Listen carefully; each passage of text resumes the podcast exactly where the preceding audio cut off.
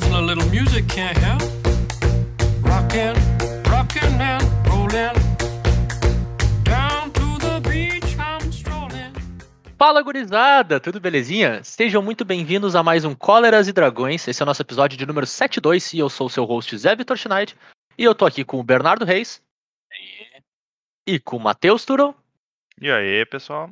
E hoje é dia 10 de julho de 2021. E hoje a gente vai falar de uma coisa que a gente adora falar aqui no Cóleras e Dragões, né? Que é a cartinha nova. Então hoje é é um episódio muito especial pra gente falar de Adventures on the Forgotten Realms. Que os spoilers acabaram de sair, né? Agora até tem spoiler de, de Commander, dos Ex de Commander da edição saindo. E eu sei que o Bernardo tá muito empolgado pra falar sobre essa edição, que é a edição mais nova que a gente tem pra falar, né, Bernardo? Chegamos, mas né. É, é, é, ah, continua. O quê? Segue daí. Eu não entendi, não entendi essa reclamação assim no meio, assim. Esse meio lá, lá, lá, lá, lá. É, exatamente, cara. Eu acho que eu não consigo explicar em melhores palavras do que eu acabei de usar. O sentimento? É. Se, o- se, se o Zé não fosse fazer a piada, eu teria feito. É, porque, cara, tá aqui na pauta que a gente vai falar de Modern Horizons 2, mas Modern Horizons 2 é muito mês passado, né? Tipo, já venceu Hum. já, né? Não tem mais. Né? Não? Não, peraí, tem a produção tá me gritando aqui no ouvido que eu tô completamente errado nessa. Ainda é esse mês. Ah, então tá. Então se ainda é esse mês, a gente pode sim falar de Modern Horizons 2, então, Bernardo, tá permitido. Hoje pode. Hoje tu vai poder falar por, pelas minhas contas, aproximadamente 15 horas sobre Modern Horizons 2.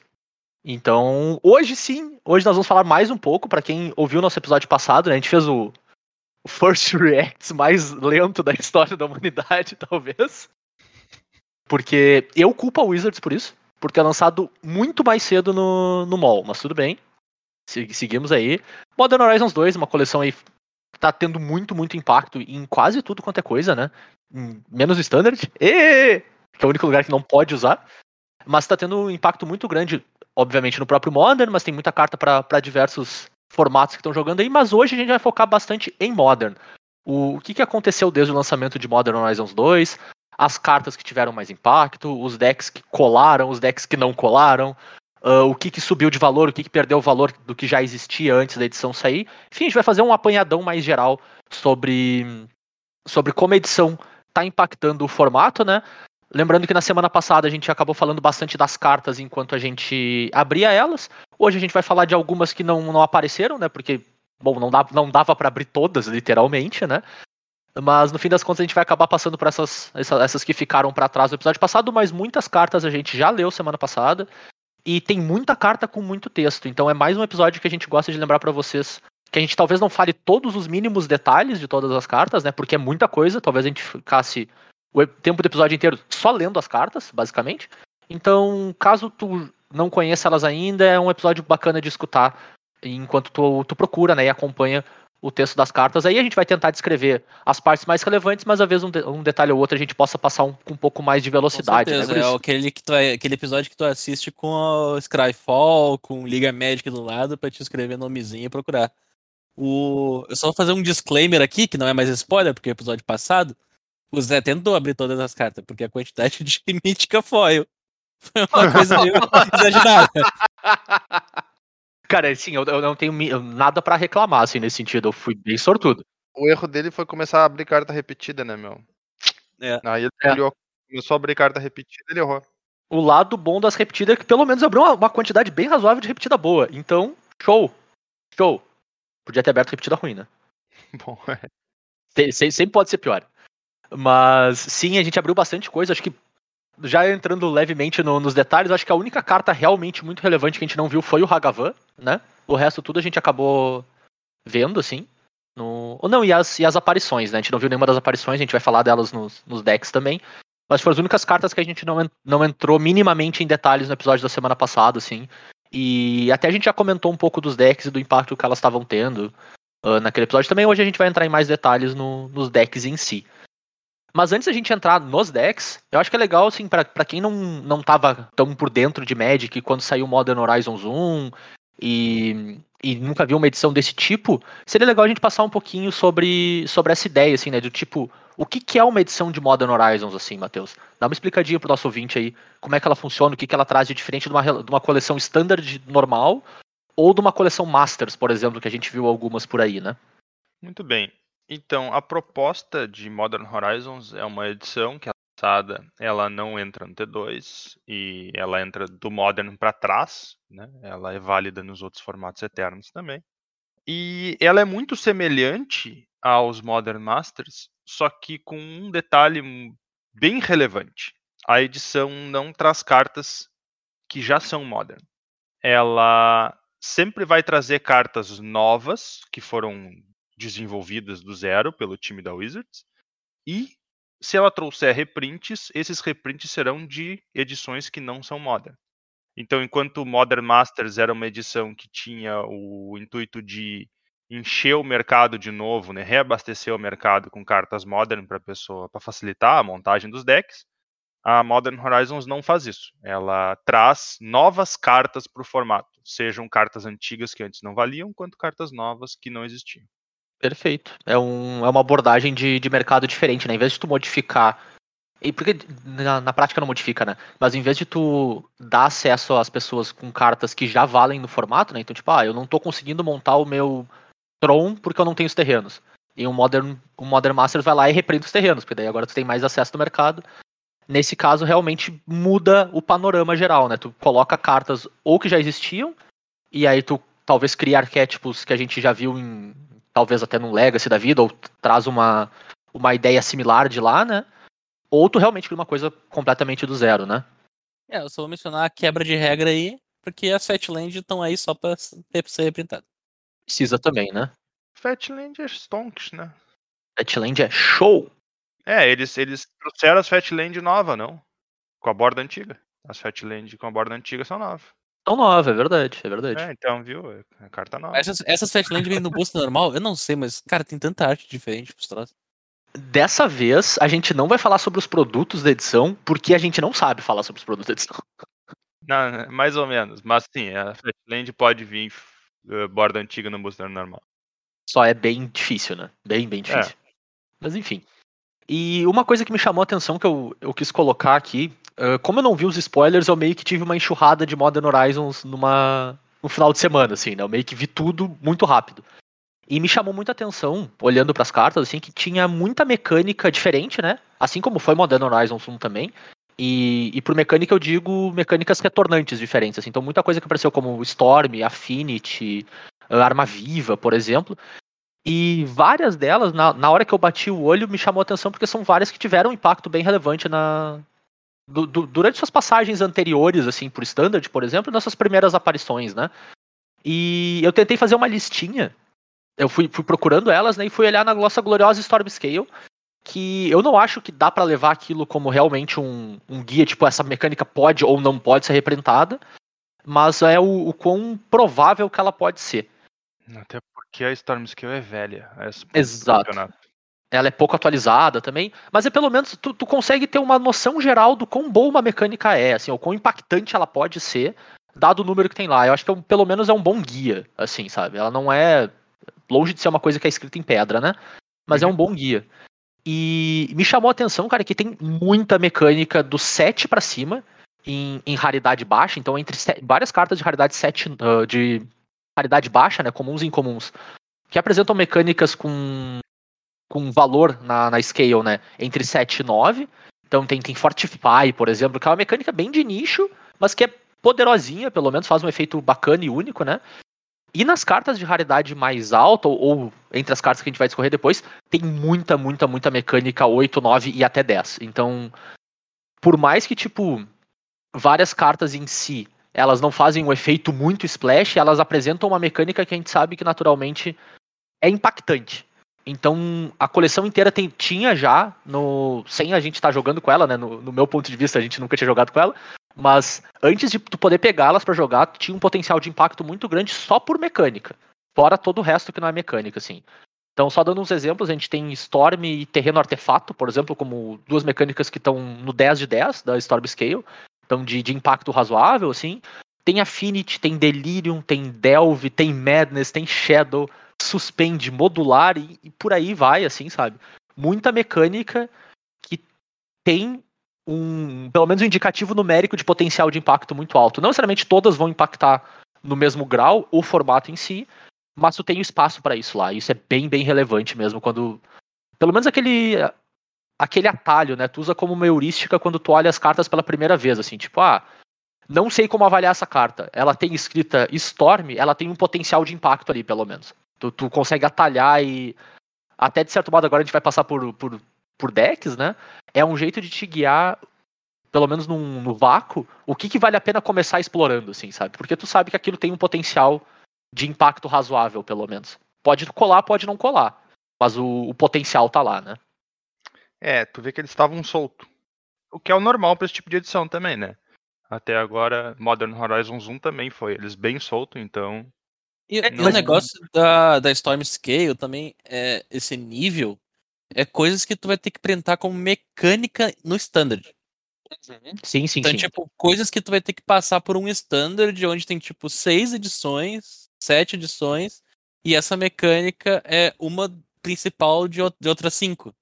Então, realmente, se tu printar Storm no standard, vai meio que ficar deturpado o troço.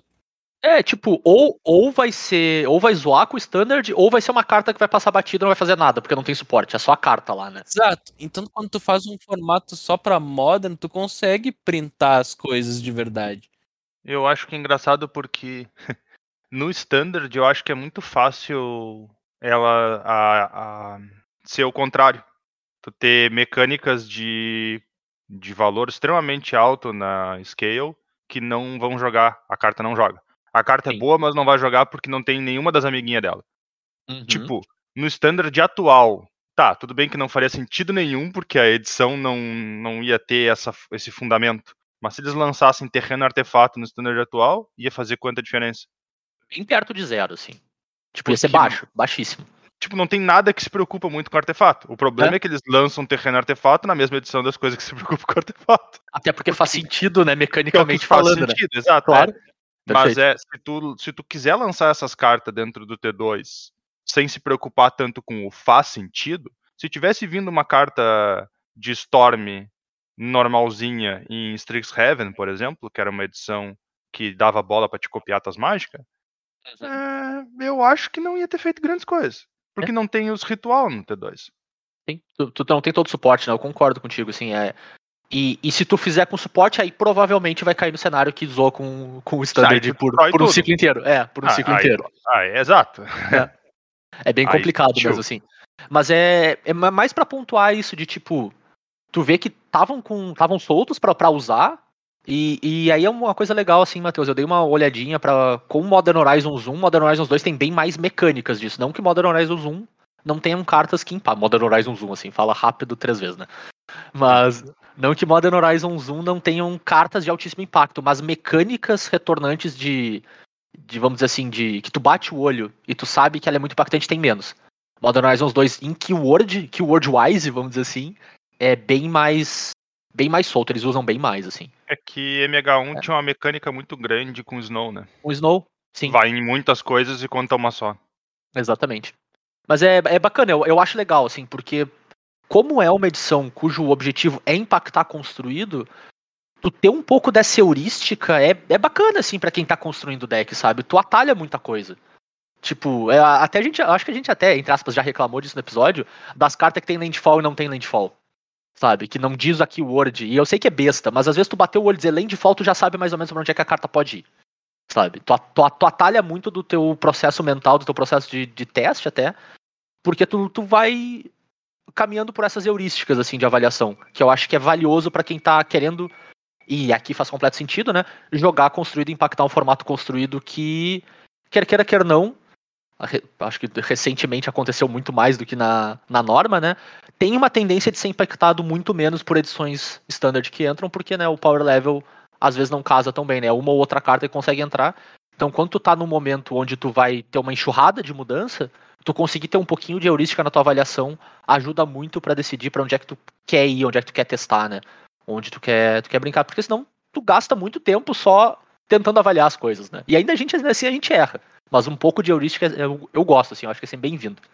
Eu vou só dar um furo na ideia do tour Hum. de que tem os artefatos não fariam nada no standard. Tem uma mecânica inteira de UW, artefatos e encantamentos em Eldraine. Então a gente tem o famoso encantamento All That Glitters. A gente tem a, a Dance of the Maze, que devolve tudo que é artefato Pô, os bichinhos indestrutíveis ia ser legal. hein? encantamento do cemitério pra campo. E a gente tem a fada que transforma bicho em 4-4 e saiu agora o The Black Staff ou do Other Deep que também transforma artefato em 4-4. Então, sim, daria pra fazer algumas coisas bem roubadas com terrenos de artefatos do standard. Justo, mas é. Se a próxima edição saísse com terreno artefato, isso ainda ia ser verdade? A próxima edição? É. É, daí a gente tem que dar uma olhada, mas provavelmente tem. Cara, a moral é que terreno artefato é um troço que adiciona um subtipo numa coisa que tu faz normalmente no teu deck. Sim. De graça. É por isso que ele tem a... o perigo que ele tem. Claro, mas é que no T2 tu consegue controlar esse perigo. No Modern não tem controle. No Modern, ele. tu- as cartas que saíram que dão bola para artefato não vão embora, não vão para lugar algum. No T2 elas caem. Tu pode lançar num T2 que não tem nenhuma carta que dá bola para artefato. Só. Mas aí, Tura, é isso que eu tô querendo dizer, cara. No T2 elas caem, só que durante um ano e meio, se alguém decidir que aquilo lá funciona, aquilo vai jogar durante um ano e meio. Bom, tá, mas aí é para todos, todos os decks T2. É por Ah, isso é- que eles não printam e fazem uma edição modern especial. Claro. Justo, É, justíssimo. Acho que é mais o, mais o exemplo do que, do que a ideia, né? Acho que a ideia é mais, tipo, às vezes dá, não é sempre que dá, né? Mas às vezes daria pra te colocar um outro, um pouquinho dessas coisas no standard. Muitas vezes não. É, é gloriosa parcimônia, né, cara? A gente pede parcimônia dos nossos amigos play designers e playtesters aí. Que a gente tem um- uma relação de confiança muito, muito extrema, né? Vamos falar de deck, gurizada. Vamos pro, pro que importa, o que, que a gente conseguiu já quebrar? Já, já tem banimento já, guris? Já, já tem cartinha no, no holofote já? Já tão nervoso? Gurizada já tá no- nos calcanhares? Modern Horizon. O pessoal tá chorando, mas não, ainda não. Então tá. Então vamos, vamos começar passando mais rapidinho pelo que foi tentado no. Eu porque eu imagino que, tipo, muita coisa foi tentada, né? Tem muita carta de impacto, como a gente viu, assim, tem muita mítica com efeito único, tem muita comum e incomum que tentam ou, ou dar uma energia para um arquétipo que já existe, ou tentam criar uma coisa nova ali do zero, enfim. Muita coisa foi tentada. O que, que tentaram e não colou? O que, que tentaram e, tipo assim, bah, não, não vai dar mesmo? Tipo, tem uma ideia aqui, mas ela não é boa o suficiente. Tipo, de- deixa eu falar uma coisa. A gente passou por um período de tipo duas, três semanas de. Pô, Modern Horizon saiu, tem coisa nova, vamos fazer decks diferentes. Uhul, Modern é legal, olha quanto deck tem. Tem 885 mil decks na lista de não sei o que. Daí todo mundo acha que isso vai durar pra sempre. Só que não dura, né, cara? Não, claro que não. Dep- eventualmente, depois de um tempo, o pessoal diz: tá, beleza, vamos parar de brincar, vamos jogar com os decks de verdade e seguir adiante com a vida. É que é aquela coisa, é justamente porque todo mundo tá tentando coisa nova que qualquer deck novo pode fazer resultado. Porque tu pode Exatamente. Perfeito. pode estar jogando contra um monte de deck que não existe de verdade. E é totalmente natural, né, cara? É bem isso. E, e não é nem uma questão, ah, agora a gente vira a chavinha e vai jogar com os decks de verdade. Leva umas. ah, essas três, quatro, cinco semanas pra ti. Não, beleza. Esses seis decks aqui são os decks de verdade. Agora a gente descobriu de fato, consolidou. Como Sim, que agora. E, e é uma- e a gente já falou aqui diversas vezes, né? O Bernardo, inclusive, não cansa de falar. É um lugar onde um formato tá saudável, né? Quando tem alguma coisa entre 5 e 10 decks bons. Mais do Uhum. que isso também não é nem bom pro formato, né? Então é isso. Vai, vai consolidar mais ou menos na casa disso. E é isso aí.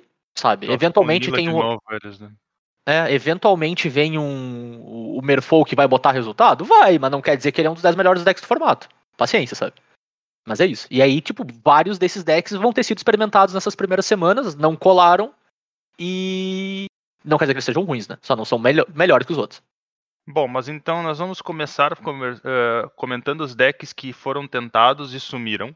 A gente provavelmente não vai mencionar todos eles, porque tem uma quantidade bem grande deles por aí. Mas alguns pa- pareceram ruins e eram ruins, outros pareciam bons e eram ruins. Vamos, vamos ver onde é que se encaixa cada um. O primeiro que eu vou trazer é o BG Reanimate. Ele usava o Entombe novo, que saiu de duas manas e Persiste, que é uma mágica que revive criatura não lendária.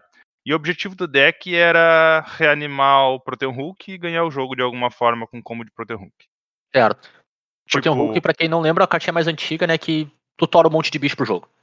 Basicamente. Exato, quando morre. Aí o que, que acontece? Eu vi Aí, e, e isso é óbvio, o cara provavelmente poderia ver isso de todos os decks, mas eu vi tweets por aí de pessoas com listas desse deck dizendo que era o novo deck quebrado do formato. Tipo, tinham quebrado o formato no segundo dia, tá ligado?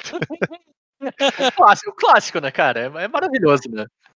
Muito bem, não foi o caso. O deck sumiu, não existe mais. Então ele entra pro que foi tentado e sumiu. É isso aí. Ô, B, Mas esse, esse dos que foi tentado e sumiu, ele era uma ideia que parecia boa, mas era ruim, ou era uma ideia que parecia ruim e era ruim? Cara, uma ideia que parecia ruim e foi confirmada ruim.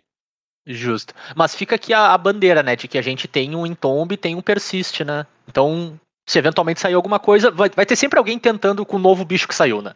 Uhum. Até porque, cara, a, a melhor ideia de reanimate foi com o anjo novo que dá proteção contra alguma coisa.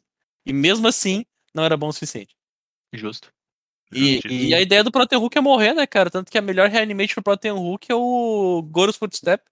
Sim. Que ele morre Sim. depois, né? Exato. Exato. E, e aí, só pra fazer um, um disclaimer disso que o Turo falou do, do gente dizendo que o deck era quebrado em dois dias. E, e, cara, quando sai uma edição dessas com impacto tão grande, o mundo vira aquela tirinha, aquela cena dos quadrinhos da, da turma da Mônica, que é todo mundo gritando: O que, que tá acontecendo? Eu não sei! e é isso aí. Vai acontecer isso até estabilizar. E vai ser isso. E é divertido. Na minha opinião, é divertidíssimo quando começa isso. Isso aqui é o quebrado. Aí vem outro cara. Não, isso aqui é quebrado. Não, mas e tem esse outro terceiro troço. É maravilhoso, né? Vamos ser honestos que é- é uma época muito divertida. Não, é, é é bacana porque, tipo assim, ó, o cara ganha dois jogos no turno 13 e deu. O deck já é o mais quebrado da história do Modern. Sensacional. Bom, então seguindo. A gente tem o BW Ephemerate. O plano era jogar um Ephemerate no Griff, que é um elemental encarnação que tem Evoke e tira a carta da mão do cara estilo Totsize. Hum. Esse deck, ele, entre aspas, evoluiu para um four color aparições. Disclaimer sobre esse deck. Eu mandei essa lista pros guris quando eu vi, com interrogações. É, exato. Então, o que que tá acontecendo? Eu não sei! É ótimo. É. E, e ele, ele evoluiu, vamos dizer, para essa, essa nova shell do deck, né? Four color aparições. A ideia era a mesma, tu jogava as aparições e, e piscava elas. Ou então tu só depois jogava elas normal mesmo, sem, sem ser por. Não tinha uma cara de um troço que funcionava, que era uma maravilha. Mas é isso aí. Cara, tipo, se, se alguém quiser procurar o deck depois, procura por Pitch Elementals. It, eu vou equalizar você? É, pitch de. Da, da frase que a gente usa pra quando tu exila alguma coisa pra fazer outra, o pitch that card. uhum. Uhum. E o deck só funciona por causa que tem o melhor elemental de todos, né? Não preciso comentar sobre isso. A, a Horda? É o, o Amanat. Ah, o, ah, pode crer, pode crer. O Manate Elemental, é verdade, olha só. Precisava comentar sobre isso, porque senão eu não ia entender. Show de bola. Não, não, ele só funciona por causa que tem o Amanat, cara. A gente, a gente vai ver ainda mais alguns decks que meio que só funcionavam por causa que tinha o Manat. Vê só, né, cara? De- Quando vocês verem um deck de quatro cor que não tem preto, pode, pode ter certeza, tem um Amanat no meio. Um ou quatro, né? É, mais- é o mais legal, mais legal. Esse deck tem cinco. Deu, segue adiante. Além disso, Guris, tem mais alguma nessa categoria? Do tentou e tipo, não, não vai rolar. Ah, infinitos, cara. Esse é o que, essa é a categoria que mais tem deck. Só que se a gente sair listando, a gente vai ficar falando só sobre isso. Então vamos seguir É, adiante. a gente trouxe os mais, mais interessantinhos deles. Beleza. Ou Qualquer coisa, uma melhor piada. se vocês quiserem falar mais sobre isso, sobre esse tema, a gente pode fazer um Hall da Fama decks que tentaram de Modern Horizons e não colou. Nossa, Vamos adiante, então. O que que tentaram, então, gurizada, e ficou na categoria Merfolk ali? Que tá ali, existe. E eu, eu adoro usar o Merfolk como exemplo disso, tá? Não é por... Fãs do Merfolk não me matem, mas é porque, é, pra mim, é o deck exemplo perfeito disso, sabe? Ele é bom, ele funciona, ele só não é bom demais. E ele ah, fica cara, ali, vai tá ligado? Acontecer um eclipse onde ele aparece, ganha e vai embora. E aí vai ter alguém que vai dizer, ó, o Merfolk aí.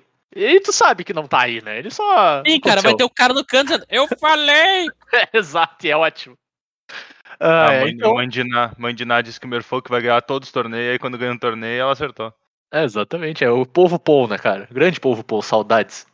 E mas quais decks entraram então nessa categoria? Tipo, o deck existe, o deck é bacaninha. mas não é bom o suficiente. Eventualmente ele vai botar um resultado ou outro. Talvez falte uma outra carta pra ele subir de patamar, né? Mas ele tá ali, sabe? Ele existe. E tu tem que saber que ele existe e eventualmente até tem que saber jogar contra ele, porque potencialmente vai enfrentar sim. Muito bem. Vamos lá. Então, o primeiro que a gente vai trazer era um Jeskai Stoneblade. Era não, né? Ele segue sendo. É, basicamente é um deck. Bom, o nome já diz tudo. Jeskai com Stoneforge Mystic. Ele usava o novo. a nova arma viva que saiu, que é o Caldra completo, para buscar com Stoneforge. E ele também usava o Hagavan, que é o bichinho Stonks do formato. Ah, Então- token da Karizev lá? Exato, ninguém ninguém não quer usar ele.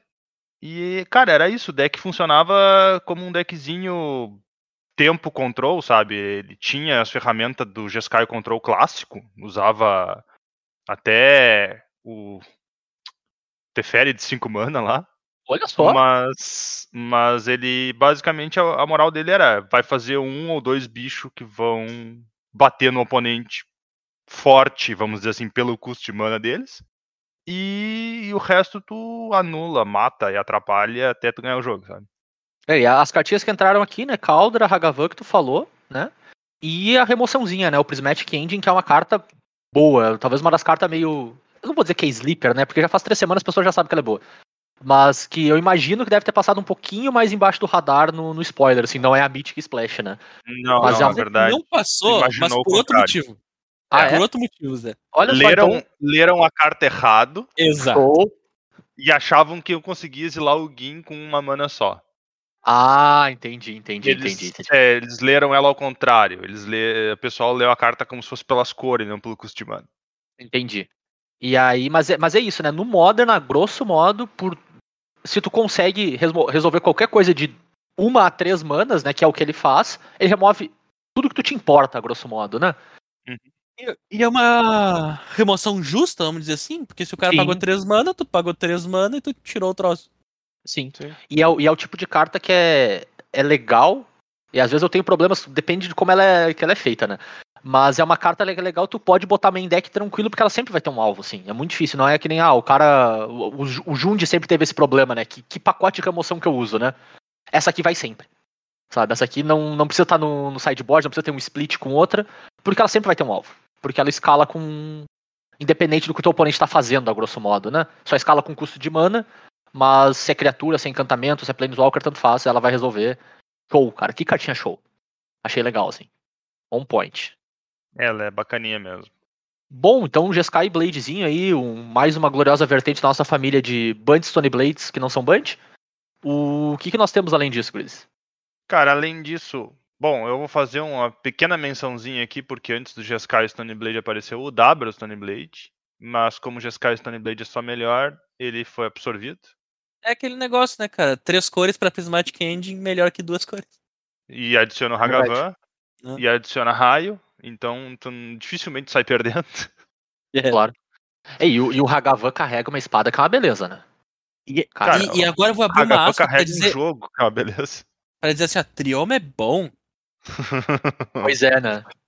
É, mas, cara, eu, o Hagavan, ele é uma carta muito boa, mas eu acho que ela tá. O pessoal lida com ela de maneira exagerada.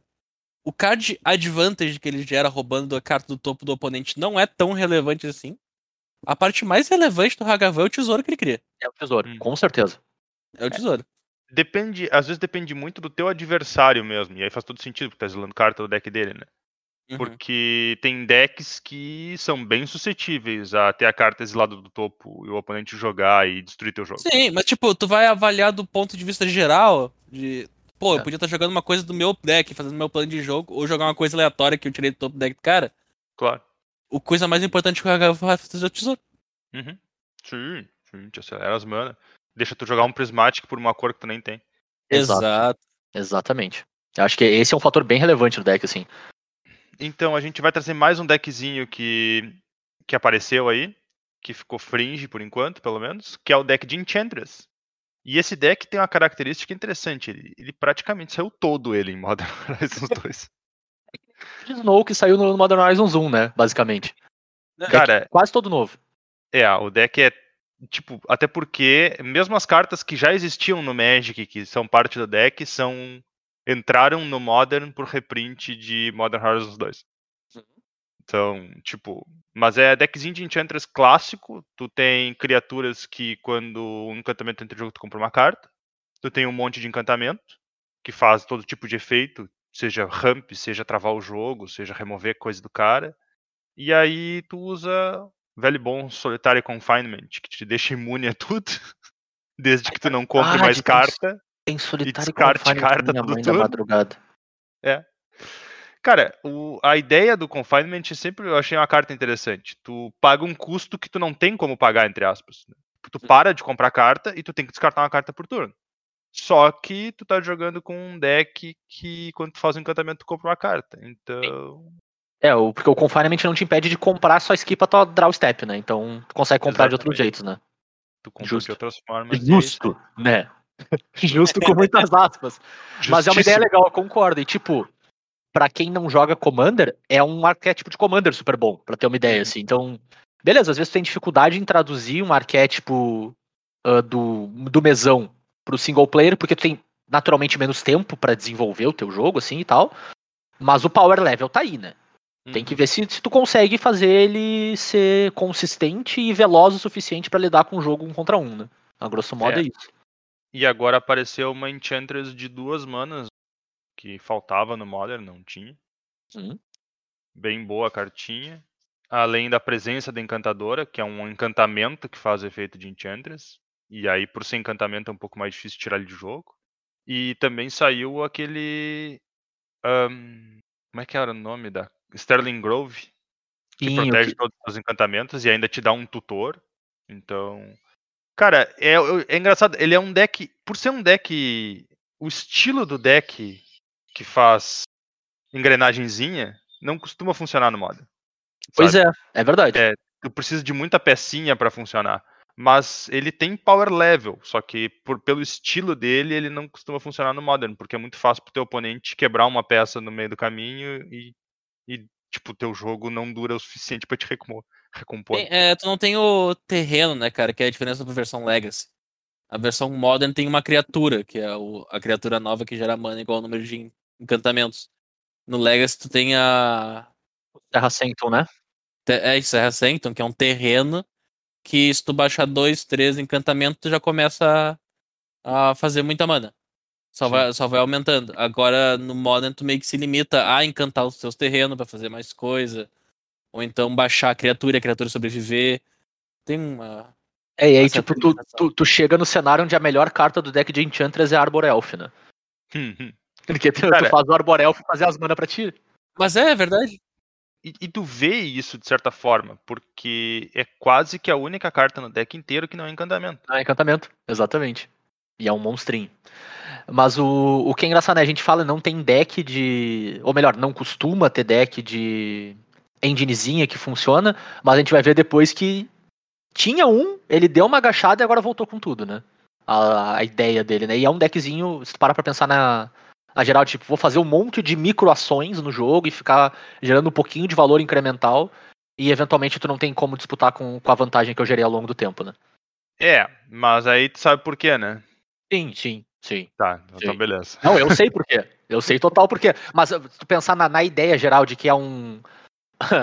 não falando do- em termo de Magic, porque tem uma- um, um termo, uma keyword pra isso, Magic, né? Mas que é uma contraption, né? Que é um Uhum. monte de engrenagenzinha que tu. Sei lá, dispara a primeira, vai girar um troço, vai cair uma corda, vai dar um swing no martelo que vai bater no limão e fazer uma limonada pra ti? Uhum. O que os decks fazem, esse e o deck vai falar depois, e não precisa a gente fazer muito, muito rodeio nisso, às vezes a gente faz, né? Que é são os decks de Urza e Kitchen em geral.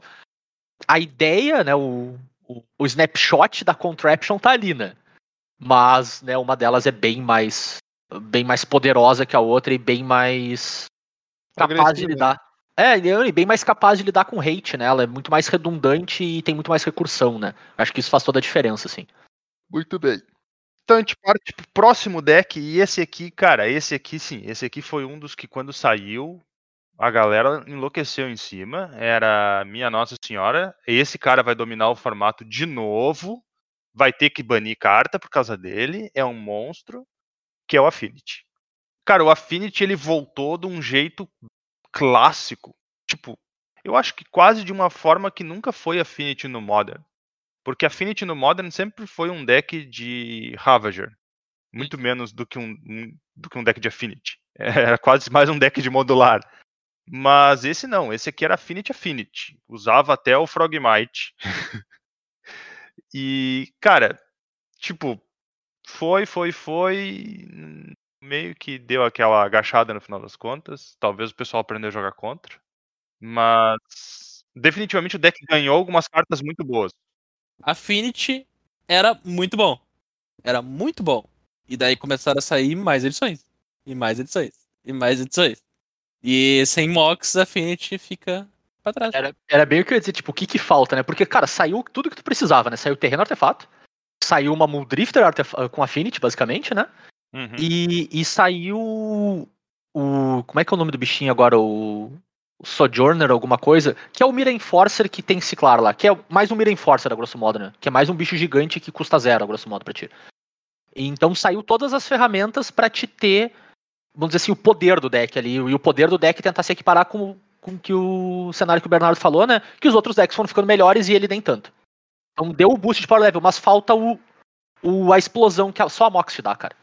A Mox é o cara. O Affinity de início, logo no início da edição, ele foi o melhor deck que construíram no início pra usar Saga de Urza. Ah, pode crer, faz sentido.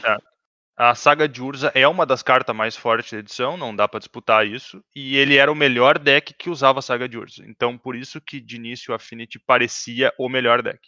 Claro.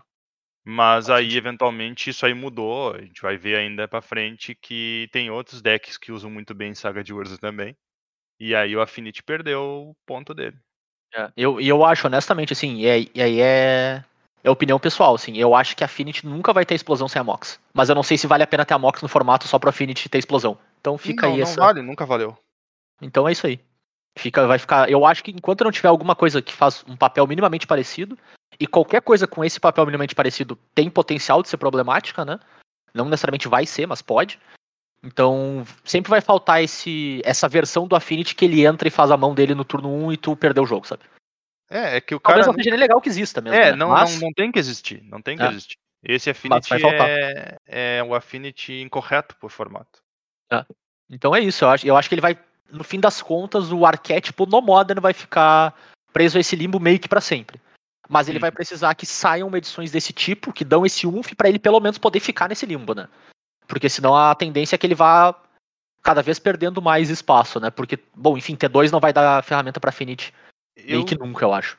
eu desconfio, honestamente, que dá pro cara fazer o deck de Affinity e ir pra outro lado que não seja cuspir sete cartas na mesa no turno 2.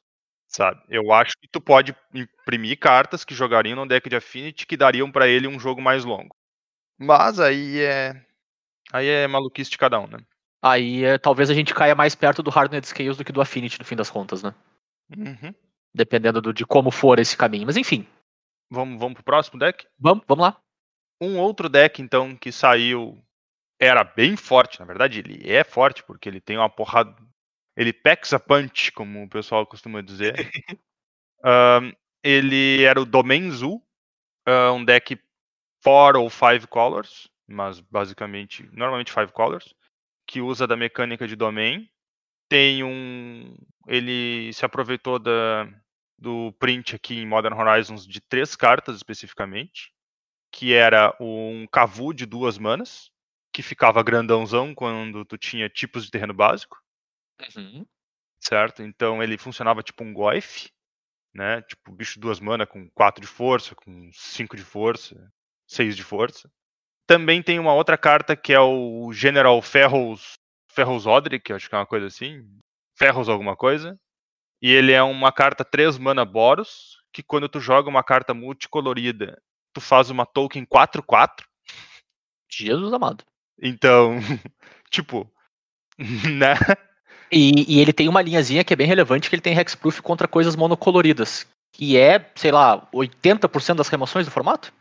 85% das remoções É. relevantes do formato. Então ele, ele fica, né? Ele fica lá fazendo o valorzinho dele. E o.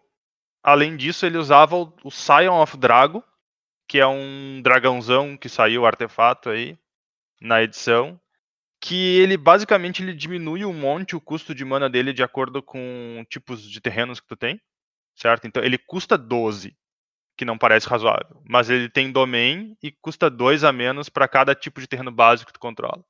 Então, em teoria, tu pode fazer no turno 2.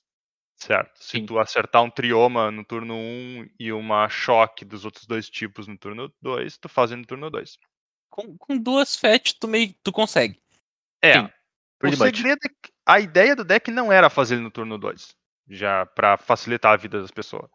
O segredo é dele é que ele dá vigilância para as criaturas que são brancas, hexproof para as que são azuis, vínculo com a vida para as que são pretas, iniciativa para as que são vermelhas e atropelar para as que são verdes. Então, como teus bichos tudo são multicolorido, ele bomba eles pra caramba. Sim. Como se eles já não fossem bons o suficiente. E aí, aqui, esse era mais um deck onde entrava o glorioso Omanaf, que o Bernardo comentou, né? Sempre bom, nunca ruim. Se tu Sim. tem diversas cores de mana, Omanaf é o teu cara. Perfeito. O que que deu errado? Posso? Posso? Pode. Posso? Pode. Ele é um deck agressivo que começa a jogar no turno 2. Uhum. Deu. Tá aí o que deu errado. É é maluquice, né, cara? É Aham. bizarro. A gente fala de um deck que é faz contraption e joga pra um jogo longo, né? A gente fala do, do, do outro deck que fica comprando carta. Aí o deck agressivo não pode começar no turno 2. Já não é rápido o suficiente. Pô, Maluco, né? tu vai fazer aquele negócio de, beleza, baixei um trioma, daí agora eu baixei uh, essa Shockland aqui, eu tenho cinco tipos, daí eu baixei o Cavu drop 2. Daí o cara pega duas mana e dá Prismatic Ending. Beleza, perdi o Cavu. Daí o cara resolve fazer o Draco. Daí tu defere e devolve o Draco pra mão. É, tá, tá ruim. Uhum. De repente teu deck agressivo não funciona mais. Falta haste no teu deck agressivo, né? Exatamente. O... As primeiras versões do deck usavam os, os hierarcas, né? Usavam o hierarca novo, o hierarca Jund, que é basicamente a mesma coisa que o outro, só que faz mana Jund. E também usavam cópias extras do hierarca Bunt, mas aí acontecia o contrário, o deck perdia gás.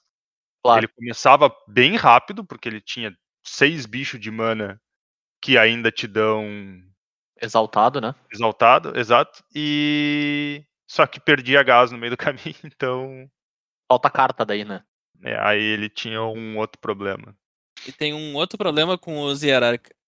Tem uma cartinha que tá jogando muito no Modern que se chama Lava Dart. Uhum. Lavadarte é doído mesmo. Nossa senhora. E, e é uma baita cartinha pra ter no formato, né? Cara, eu não sei se eu concordo. Tipo, ela é uma baita cartinha pra, tá no de pra ter no formato. Agora, o deck que tá usando ela usa bem demais. É, Justo. Bom ponto. Bom ponto. Esse, é- esse é o problema. Tipo, tu não tá colocando Lavadart num Jeskai. Pra ter a opção de matar os negócios de, Não, você tá usando ele por outro motivo, num outro deck, fazendo outras coisas e. Nossa senhora. exatamente, é isso que eu ia dizer. Cara, se tu tem Lavadart no formato pra te combater cartinhas de custo 1, show. Mas não, se, se tu tá usando ele porque o teu plano de deck é usar uma carta que faz o que ele faz, e aí tu ganhou a opção de combater cartinhas de custo 1, aí eu já não acho show. É, né? No, no formato do deck que a gente tá falando, né? Que, mais uma vez, a gente não precisa ficar fazendo muito mistério, né? Que é o deck de prowess. A, a versão dele que tu conjura do cemitério não precisa nem dar dano pra carta ser boa, né? Não, Não. não precisa. Podia ser sacrifica uma montanha pra conjurar isso aqui e fazer nada. Show. É. Sign me up. Então é, eu concordo. é, Ele, ele, ele é ruim, não por ele, pelo jeito que ele joga, no fim das contas, né? Por tu conjurar várias mágicas por uma carta só. No fim das contas, é meio que só por isso mesmo. Só não, né? Mas é, já seria deturpado o suficiente naquela shell. pra quem tava se perguntando, eu sei que não são muitas pessoas, é por isso que Infect não tá jogando. Faz sentido. Né, tu, tu- nosso deck inteiro. Minha mãe da madrugada. Exato. Uhum. Ah, ugh. Ah, eu preciso tomar um banho nesse momento. Ah, mas aí, beleza, gurizada. A gente deu uma passada pro que tentou e não pegou, o que tentou e ficou mais ou menos, mas o que que pegou? Tipo assim, Modern Horizons veio e disse assim, ó, minhas cartas estão aqui e esse formato agora tem a minha cara junto. Muito bem, então vamos lá. O primeiro deck que a gente vai trazer é um BR Lurrus, que é tipo o antigo Mardu Lurrus, só que com as cartas BR boa nova que saíram. Então, Hagavan e Voidwalker.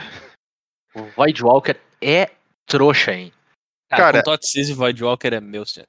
É, então vamos, vamos explicar o Voidwalker, porque o Hagavan a gente já deu uma comentadinha de leve, mas Voidwalker é um bicho de duas mana 3-2, ele é preto, preto 3-2 com Shadow, e toda vez que uma carta fosse cair no cemitério do oponente, tu exila ela. E vindo E de qualquer lugar, né? pode- Importante dizer. Exato. E tu pode virar ele e sacrificar ele e jogar de graça uma mágica que esteja exilada do oponente, que tenha sido exilada do oponente com ele. Sim. Ele, ele coloca um marcador, né? Então, tipo, tu pode até conjurar uma carta de um outro Void Walker, inclusive, por causa Uhum. do, do marcador lá. Então, teu segundo Void Walker pode conjurar uma mágica do primeiro. Mas, ô meu, podia ser pagar mana de qualquer cor, pelo menos, né? Devia ser pagar mana de qualquer cor. Ele já é bom o suficiente. Mas 3-2 é errado. Ele, ele, ele- é 3-2, entre aspas, imbloqueável, então é uma carta agressiva pra caramba. Não é entre aspas. Ele só pode ser bloqueado por outro Voidwalker. Por outro Void Walker. Ele tem. Ele é um hate de cemitério, que é relevante pra caramba no, no Modern.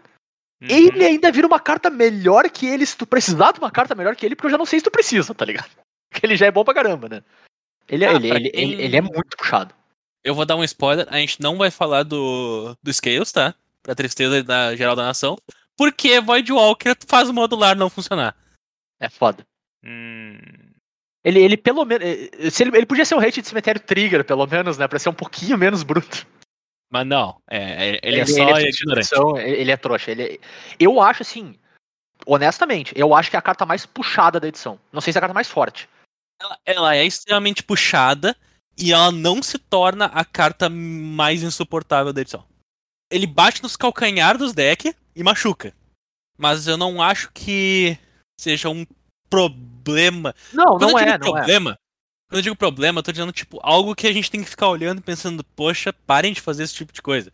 É, não dá pra lidar, né? Tu não- eu não É. tenho resposta nenhuma pro que tu tá fazendo. Ele, ele, é- ele é chato, ele é chato e bom e é isso. Ponto. Acabou, acabou por aí. uma coisa que eu acho interessante no Voidwalker é que ele é chato contra ele mesmo também. Também, tem isso. Porque o Voidwalker vai em deck que quer usar o Grave. Então, o deck que usa o Voidwalker é o Voidwalker é bom contra o deck que usa Voidwalker. Então ele meio que vai se engolindo, sabe? O, mas o, quando eu digo puxado, não é nem tipo, ah, é, não tem como, é bem isso que o B falou, não tem, como- não, tem como lidar, ele é razoável, mas eu digo, cara, a combinação de, de custo de mana, a quantidade de efeito, o, o poder e resistência, né, ele, pra mim, ele é o, é o- é o mais, tá, tá forte em todos os eixos, assim, sabe? A gente falou do Hagavan, a gente falou da Saga de Urza, que são cartas poderosíssimas, mas me parecem mais well-rounded do que ele. Ele só parece que puxaram todas as partes que podiam puxar ele, puxaram até o limite. Você vê que vai passar pelo standard custando 5 mana, cara. É, é, fácil. Bah, fácil 5 mana. Ele é muito bom. Ele é muito, muito bom mesmo. É uma carta totalmente lidável, né? É uma criatura com 2 de resistência. Toma todas as remoções possíveis e imagináveis do formato, mas que ele é puxado, ele é. Sabe? Acho que uma coisa não exclui a outra, sim. Hum, Muito bem. Em seguida, nós temos o, um deck aí que eu, eu sei que o Zé gostou muito. O Zé é um cara muito culinário.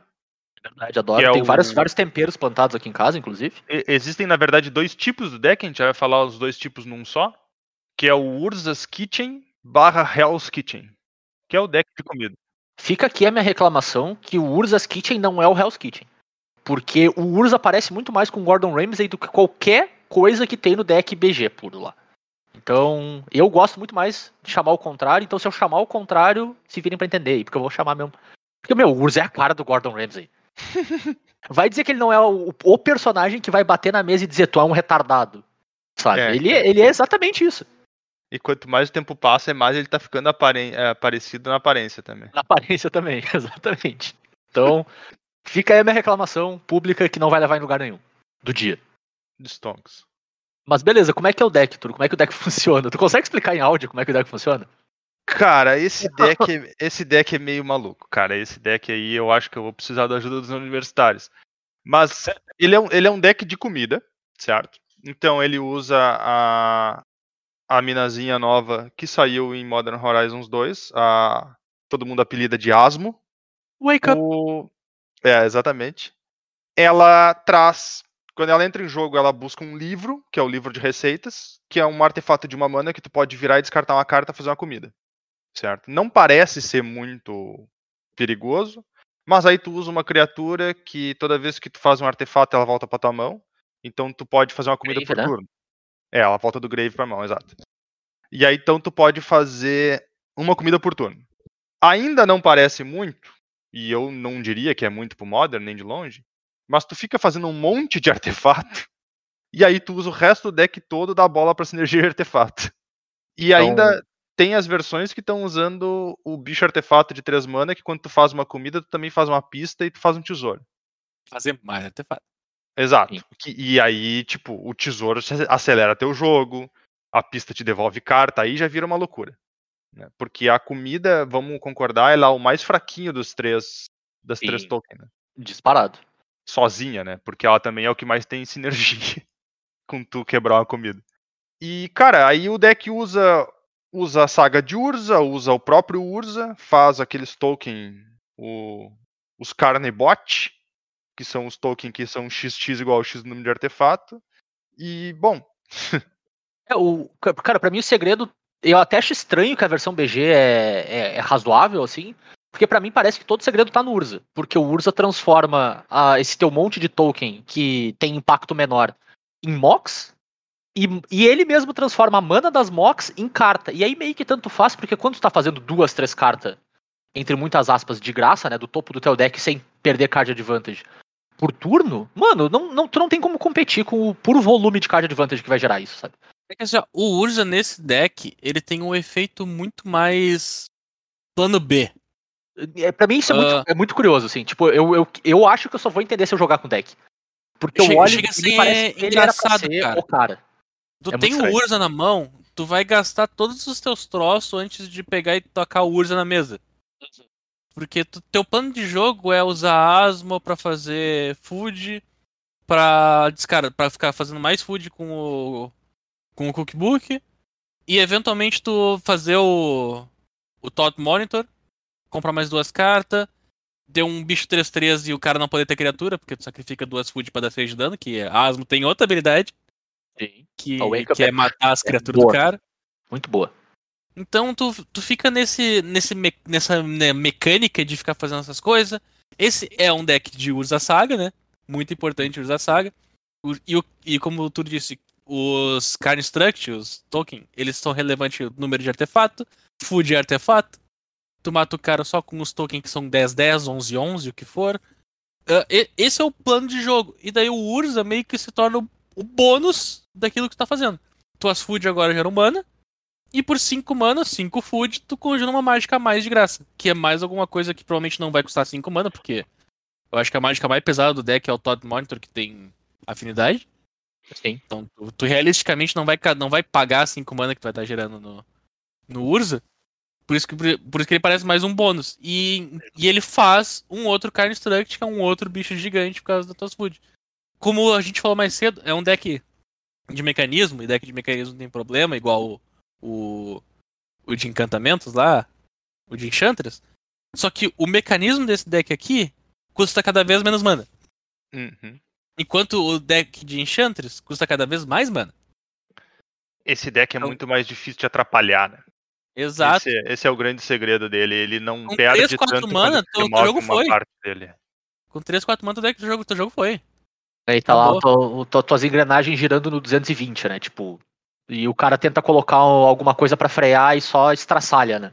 Tipo, meio que É, já foi É embora. muito- quando quando é começa a girar, barato. na verdade, e, e- e- se retroalimenta, né?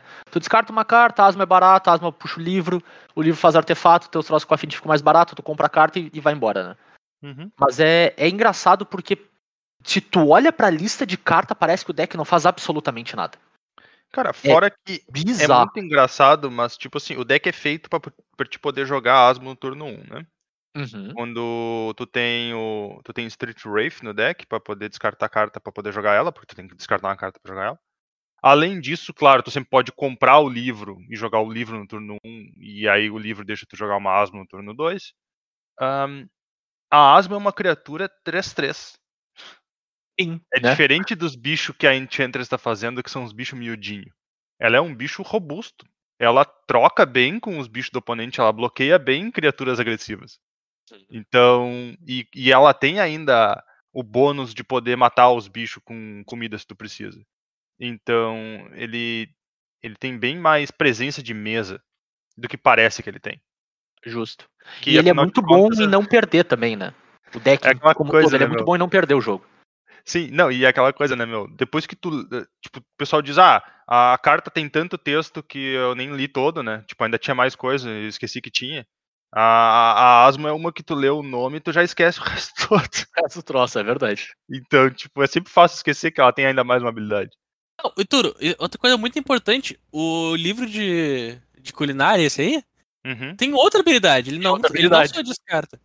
Ele pode Por 4 reviver. mana, tu sacrifica ele e pega uma criatura do cemitério pra mão. Sim. Olha, Então- ele, ele- devolve um coisa. Urza pra ti, ele devolve É. um monte de. É, tá louco. então E no, tem no deck que das- usa Emery, então a Emery já mila coisas, então tu já tem coisas no cemitério. Bah, então, no, no fim das contas, a gente tem um deck de, de mecanismo que ele é melhor por, por ser mais rápido, mais difícil de interagir. Quando tu consegue interagir, ele tem recursão. E que o, o teto do que ele tá fazendo é mais alto do que os outros, né? Tipo, ele, hum, ele literalmente ele é, ele, é- ele é quase melhor que todos os outros decks de mecanismo em todos os eixos possíveis, assim. Cara, eu não, não. posso. Eu só não posso dizer que o teto dele é melhor que o teto do deck de Enchantress, porque o deck, o teto do deck de Enchantress inclui tu não conseguir mais fazer nada contra ele. Tipo, É, o deck, ele não ganhou de ti ainda, mas não interessa mais. Literalmente, não tem mais carta no teu deck que tu possa comprar pra te salvar. Eh, ele, ele vai travando o jogo desse jeito. Sim, Mas chegar lá é muito raro. E aí concordo completamente. Esse deck aqui, ele ganha o jogo muito mais cedo do que. ele nem precisa atingir o teto dele pra ganhar o jogo. Justo. Perfeito. Então, interessante. É, cara, é, é tu, tu, tu tem, no fim das contas, os ingredientes perfeitos pra receita do deck de mecanismo funcionar, né? Aham. E eu juro que eu acabei de pensar assim, eu não tinha pensado antes e veio muito agora, eu tô muito feliz. É- E- Essa frase toda é muito incrível, cara. É- Essa frase inteira é, é muito incrível. E De- depois tu reescuta ela, Zé, porque ela é incrível. pode deixar. E, mas eu, eu só quero botar um disclaimer, assim, que parece ser o deck clássico para as pessoas reclamar, assim. Ah, lembrem dos decks de Urza também, que eram uh, sem, sem a, toda a função do Kitchen, né? Sei lá, um ano atrás. Tinham essa cara também de ser o deck que fazia um monte de coisa e tu não tinha muito em como interagir. O Modern deu um jeito, né? Então eu acho que, tipo, bom, beleza, o Oco teve que ir embora. Mas o Oco não vem ao caso. O Oco é uma, me- é uma desgraça. Por também. É, mas o. Tipo, dá pra, dá pra lidar com isso. Se tu sabe que é o teu ofensor, dá pra lidar. Eu acho que esse é o ponto que tu tem que ter em, em mente, assim. Zé, os três melhores amigos do Urza foram embora. O Oco foi embora, o O Uro foi foi embora, e o Santuário Místico foi embora. Ah, o Santuário Místico foi embora, é verdade. Ué, mas e verdade. a coisinha de uma mana lá? E o Astrolábio foi embora também. Nossa, Que só monstro. os quatro? Nossa. Então, É. tipo assim, todo o conjunto ao redor do Urza foi embora. É verdade. Não deu pra lidar tão fácil não quanto eu tinha pensado. É, não, Foi bem mais bruto, é verdade. É, então talvez tenha aqui alguma coisa aqui eventualmente. Partiu banir o aí tá. livro. Esse deck aqui, que nem o Zé falou, ele tem esse troço de olhar pra ele e parecer uma coisa muito. Não faz nada. E no, e no conjunto fazer. Só que a shell do deck, a- aquilo. Eu, eu gosto muito de falar shell do deck, né, cara? Isso é uma coisa que eu. Que é uma expressão comum.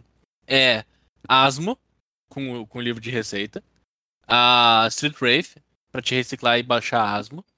O, a Emry, a Emry, o carinha que tu descarta pra ficar fazendo os troços, e Urza. Tá? Esse é o pacote do deck. E então tu tem aí o, o que dá o quê? 26 cartas? É. 28 cartas? É por aí. 28 então aí tu começa a trabalhar ao redor disso, cara. Tu pode botar outra cor, se quiser botar vermelho. Tu pode botar branco e usar pra Pris- Prismatic End, porque esse pacote todo que eu falei não inclui as remoções e as interações. Então Cara. tu quer usar raio, tu quer usar Fatal Punch, tu quer usar Prismatic End, Gimpath, Teferinho. Tipo, siga o teu coração, cara. Tu pode, inclusive, substituir o preto pelo vermelho, se tu quiser. Porque Street Wraith não tá no deck pra ser conjurado. O carinha preto que tu descarta pra, é, pra ativar as comidas não tá no deck pra ser conjurado também. E a Asmo é uma mana híbrida vermelha. Se quiser fazer uma base UR e aí ir pra onde tu quiser, né? Dá Sim, pra ir também. também. Também funciona, sabe? Tipo, ele é ele é um deck que ainda tá, ainda tem muito espaço para ele evoluir, ser flexível. Ele é bem cheio de, de potencial. E aí então você ouviu aqui primeiro, token de comida vai ser banido no modo. Turo, Turo, eu acho que tem que usar a resposta, a única resposta plausível e que a gente viu que no standard que funciona, bane o gato. Bane o gato que o deck de comida morre.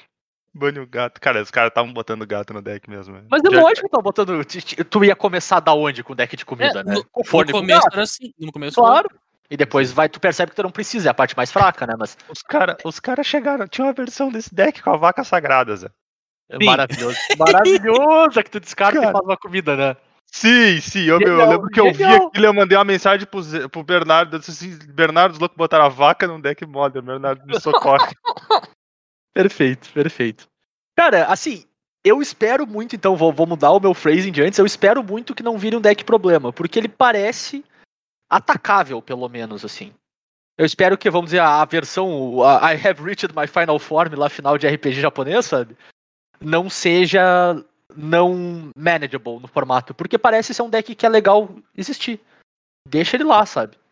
Enfim, espero, espero que, que dê, porque é bacana que tenha esse tipo de deck também no formato que ele fica fazendo um monte de açãozinha trouxa e, e ganhando valor, assim. Desde que tu consiga lidar com isso, né? Se tu não conseguir lidar, é o melhor tipo de deck, eu acho, que tu pode ter num formato qualquer.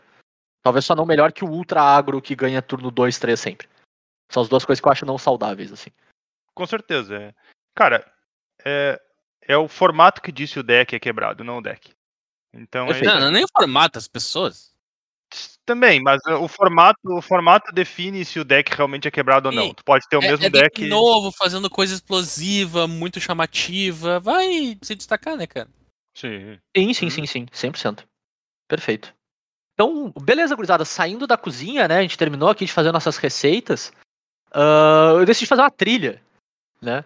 Hum. E aí na minha trilha eu vi que tinha algumas opções de coisas que eu poderia fazer, mas a que mais me chamou a atenção era ir pra uma cascata. Vocês gostam de cascata?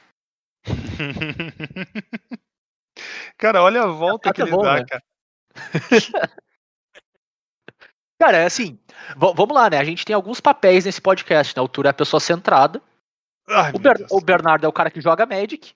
Eu só consigo contribuir com humor, cara. É tudo que eu tenho. Cara, eu acho muito bom que o papel do Bernardo no podcast de Magic com três pessoas é o cara que joga Magic. Exato, é o cara que joga Magic de verdade da gente. Ai, É quase o memezinho lá do não, eu não sei o que eu esperava. Mas bom, Tem- vamos, Vocês vamos, gostam de cascata, então, gurizada? Vamos pra cascata e talvez no caminho pra cascata o cara observe aí uns rinocerontes andando no. Na, na- na Na trilha, né, cara? Mas, Na é, trilha. Tá, o próximo deck que eu vou trazer aqui, nós tra- estamos trazendo, na verdade, é o Temur Footfalls, que, como a introdução do, de- do Zé aí deu a entender, é um deck de cascata. Ele usa uma carta nova, que não é nova, mas entrou no Modern, que é o Shardless Agent, que é uma cascata de 3 mana num bicho 2-2.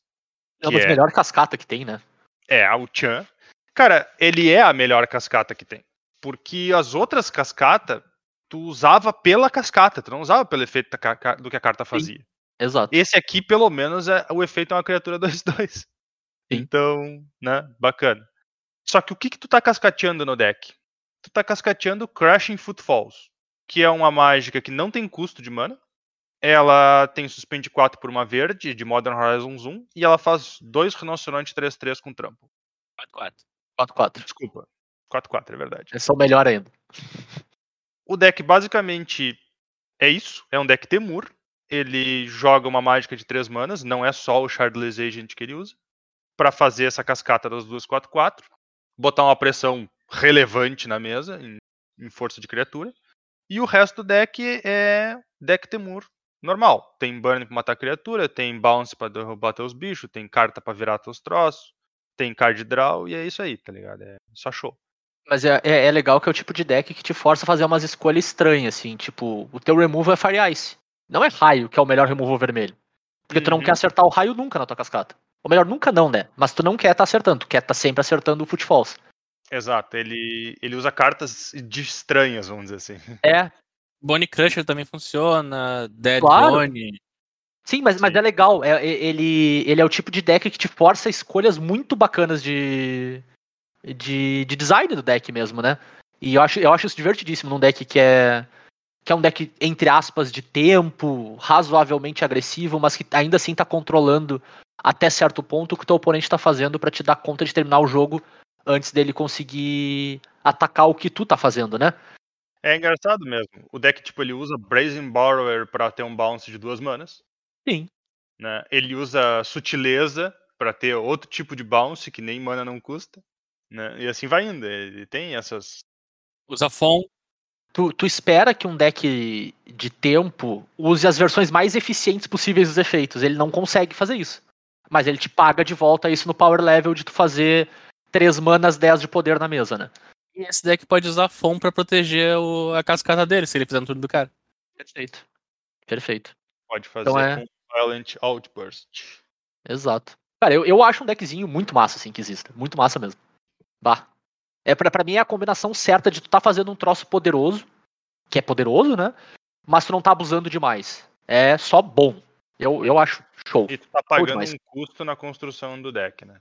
O que tu ganha do teu oponente com esse deck, ele não tem como ele se sentir roubado, tá ligado? Porque tem um monte de coisa que tu podia estar usando que tu não pode estar usando pra conseguir montar esse deck.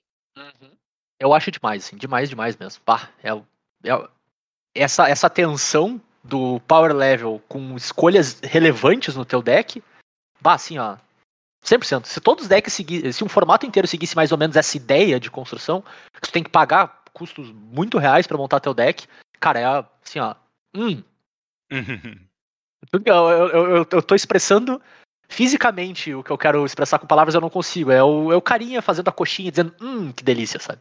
É isso aí. Pá, é, o Zé já tá quase falando italiano. eu tô quase falando italiano. It- Italians harder, né? Exato. Mas beleza, eu, eu. Bah, assim, ó, eu não sei nem pra. Puxem aí o próximo deck, porque eu vou ficar admirando esse aqui mais uns, uns segundinhos. Muito bem. Então, o nosso próximo deck é outro deck BW. Ele é tipo um parente daquele deck BW que iniciou e não deu certo.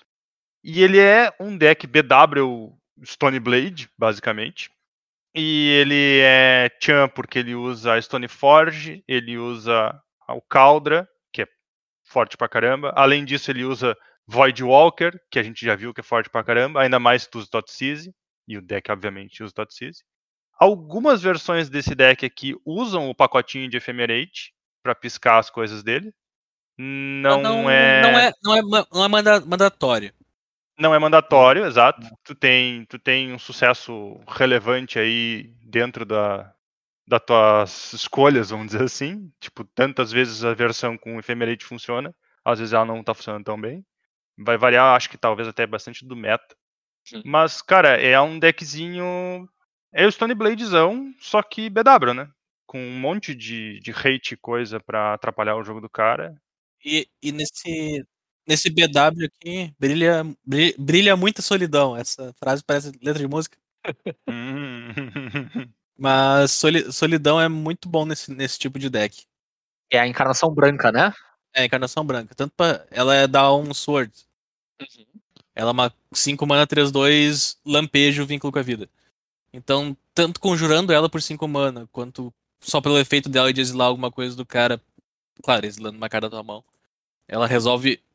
Ela resolve os principais problemas que esse deck encontra. Porque Planeswalker tu consegue tirar antes com Totsize, Voidwalker bate em Planeswalker sem ser bloqueado. A solidão remove as criaturas que são de fato complicadas. Entendi. E deixa eu perguntar pra vocês, assim, foi. No fim das contas, foi pra onde evoluiu a ideia do, do Death and Texas, assim? Foi, é esse BW que surgiu no fim das contas? É, só que tu perdeu o Def e tu perdeu o Texas. Entendi, é isso que eu ia perguntar. Ele, ele ainda tem cara de Death and Texas ou ele só virou um BW ah, mid-range, assim? Não, não, não, na- nada de Death and. Não tem Itália, não tem nada disso. É só, só BW. Saquei. Não, beleza, só pra saber se, se, se seguiu com essa. Porque eu acho que antes de Modern Horizons 2 era o BW que a gente tinha, né? Era, o, era mais Death and ou até mais ah, Mono White do que qualquer outra coisa. Era só pra entender se evoluiu pra esse caminho ou não. é, é outro deck que só funciona quando tem um método definido. Claro, perfeito. Tem que saber os rates corretos de usar, né? Legal. Até, até não é de se impressionar se eventualmente esse deck aqui tiver um mini pacotinho de Defentex dentro dele. Quando ele já souber o que, que ele quer. Claro. Entendi. Perfeito, cara. Parece um deck bem, bem legal também. Bem bacana mesmo. Clássico Mas- mid-range. Mas beleza, guris, então. Esse na, na opinião de vocês, são os decks que colaram mais forte, assim, né? Com, com Modern Horizons 2. Mas a gente tem também o, o- o segundo aspecto que uma edição nova faz, e ainda mais uma edição com tanta carta diferente, com efeito único, né? Que é pegar o que já tinha e melhorar muitas vezes, né? E, e trazer algumas coisas que estavam um pouco abaixo do radar de volta, enfim, dar chacoalhada no meta não só nos decks novos, mas como no, nos decks que, que ganharam um brinquedo novo, né? No fim das contas, e voltaram pro playground, assim. Então, vamos passar um pouquinho por esses decks também. O que que vocês acham que ganhou muito com Modern Horizons 2? Então, Amulet Titan ganhou Saga de Urza. E eu acho que isso é autoexplicativo. Justo. E aí, só. Autoexplicativo, pra mim, não foi É, no primeiro eu momento, eu tive eu que ler um que pouquinho mais, assim, é. Eu vou ter que desenvolver. Tá, vamos lá então. O deck de amuleto no Modern, ele é um deck. Agora, acho que grande parte das pessoas já estão acostumados com a mecânica. Porque ele não é mais uma coisa nova. Mas pra quem não conhece ainda, tipo, tá chegando agora, chegou no último ano por aí, ele não é intuitivo. A base do deck é o amuleto do vigor, que sempre que uma permanente entra em jogo virado, tu desvira. Ah, mas você quer dizer que ela entra desvirada? Não, não, não. Ela entra virada e desvira. É diferente. É, é onde tá o truque do troço. Porque se tu tiver mais de um amuleto, tu pode desvirar duas vezes. Então, os terrenos que entram em jogo virado, tu desvia, que gera duas manas, entra em jogo virado. Daí com o amuleto do vigor, tu faz quatro manas se tiver dois amuletos. Se tu tiver três amuletos, tu faz seis manas. É, esse é o truquezinho do deck. Qual, qual que é a ideia dele? Baixar o Titã Primordial, que por 6 mana 6, 6 atropelar, entre jogo procura dois terrenos e coloca em campo. Dois terrenos qualquer. E ele sempre coloca eles virados. E ele sempre coloca eles virados. E daí, como eles entram virado, com o amuleto do vigor eles desviram. E daí tu faz um monte de shenanigans, conhecidos como dar ímpeto, usando a. Como é que é mesmo o nome da carta da ímpeto? É guarnição Boros? Não. É o Slayer Stronghold, não é? Que dá ímpeto e vigilância. O- Isso, isso é que usava antes, mas não usa mais. Agora usa o outro. ah, o. o tá, do é, Meld. sim, é o terreno lá de Shadows of. Não é Shadows of Isso. Innistrad, é o Drift Moon, sim. Han- Guardas- Hunsbeard Battleman. guarnição. É, guarnição de Isso aí, pode crer, que é uma vermelha só pra dar haste, né? Isso, porque o mais dois mais zero não importa, mas não importa Justo, muito né? Porque tu tá fazendo. Porque tu não tem mais o terreno que dá golpe duplo, né, cara? Tu meio que dropou esse troço. O Essa deck ideia- antigamente tinha múltiplas cores, agora ele é basicamente monogreen. Ele- Olha só. Ele é basicamente monogreen. Ele usa a Dríade nova, 2-4, pra te baixar terreno a mais, teus terrenos sejam de todo tipo. Usa Azusa, o Grazer. Usa o Grazer 03 porque ele não morre pra. Não morre pra Lavadarte. Ao contrário, ao contrário do Drop Maravilhoso. 1 que deixava terreno. Maravilhoso. Então, tipo, tá, qual a moral desse deck? Por que, que ele é tão bom? Porque ele tem o plano de ganhar com o Titã batendo 6-6, que tu faz super rápido. Ele tem o segundo plano, que é a Dríade transformando teus terrenos em todos os tipos. Então tu usa Valakut. Valakut, pra quem não conhece, se tu tivesse, se tu controlar seis outras montanhas, ele toda montanha que tu bate dá um raio.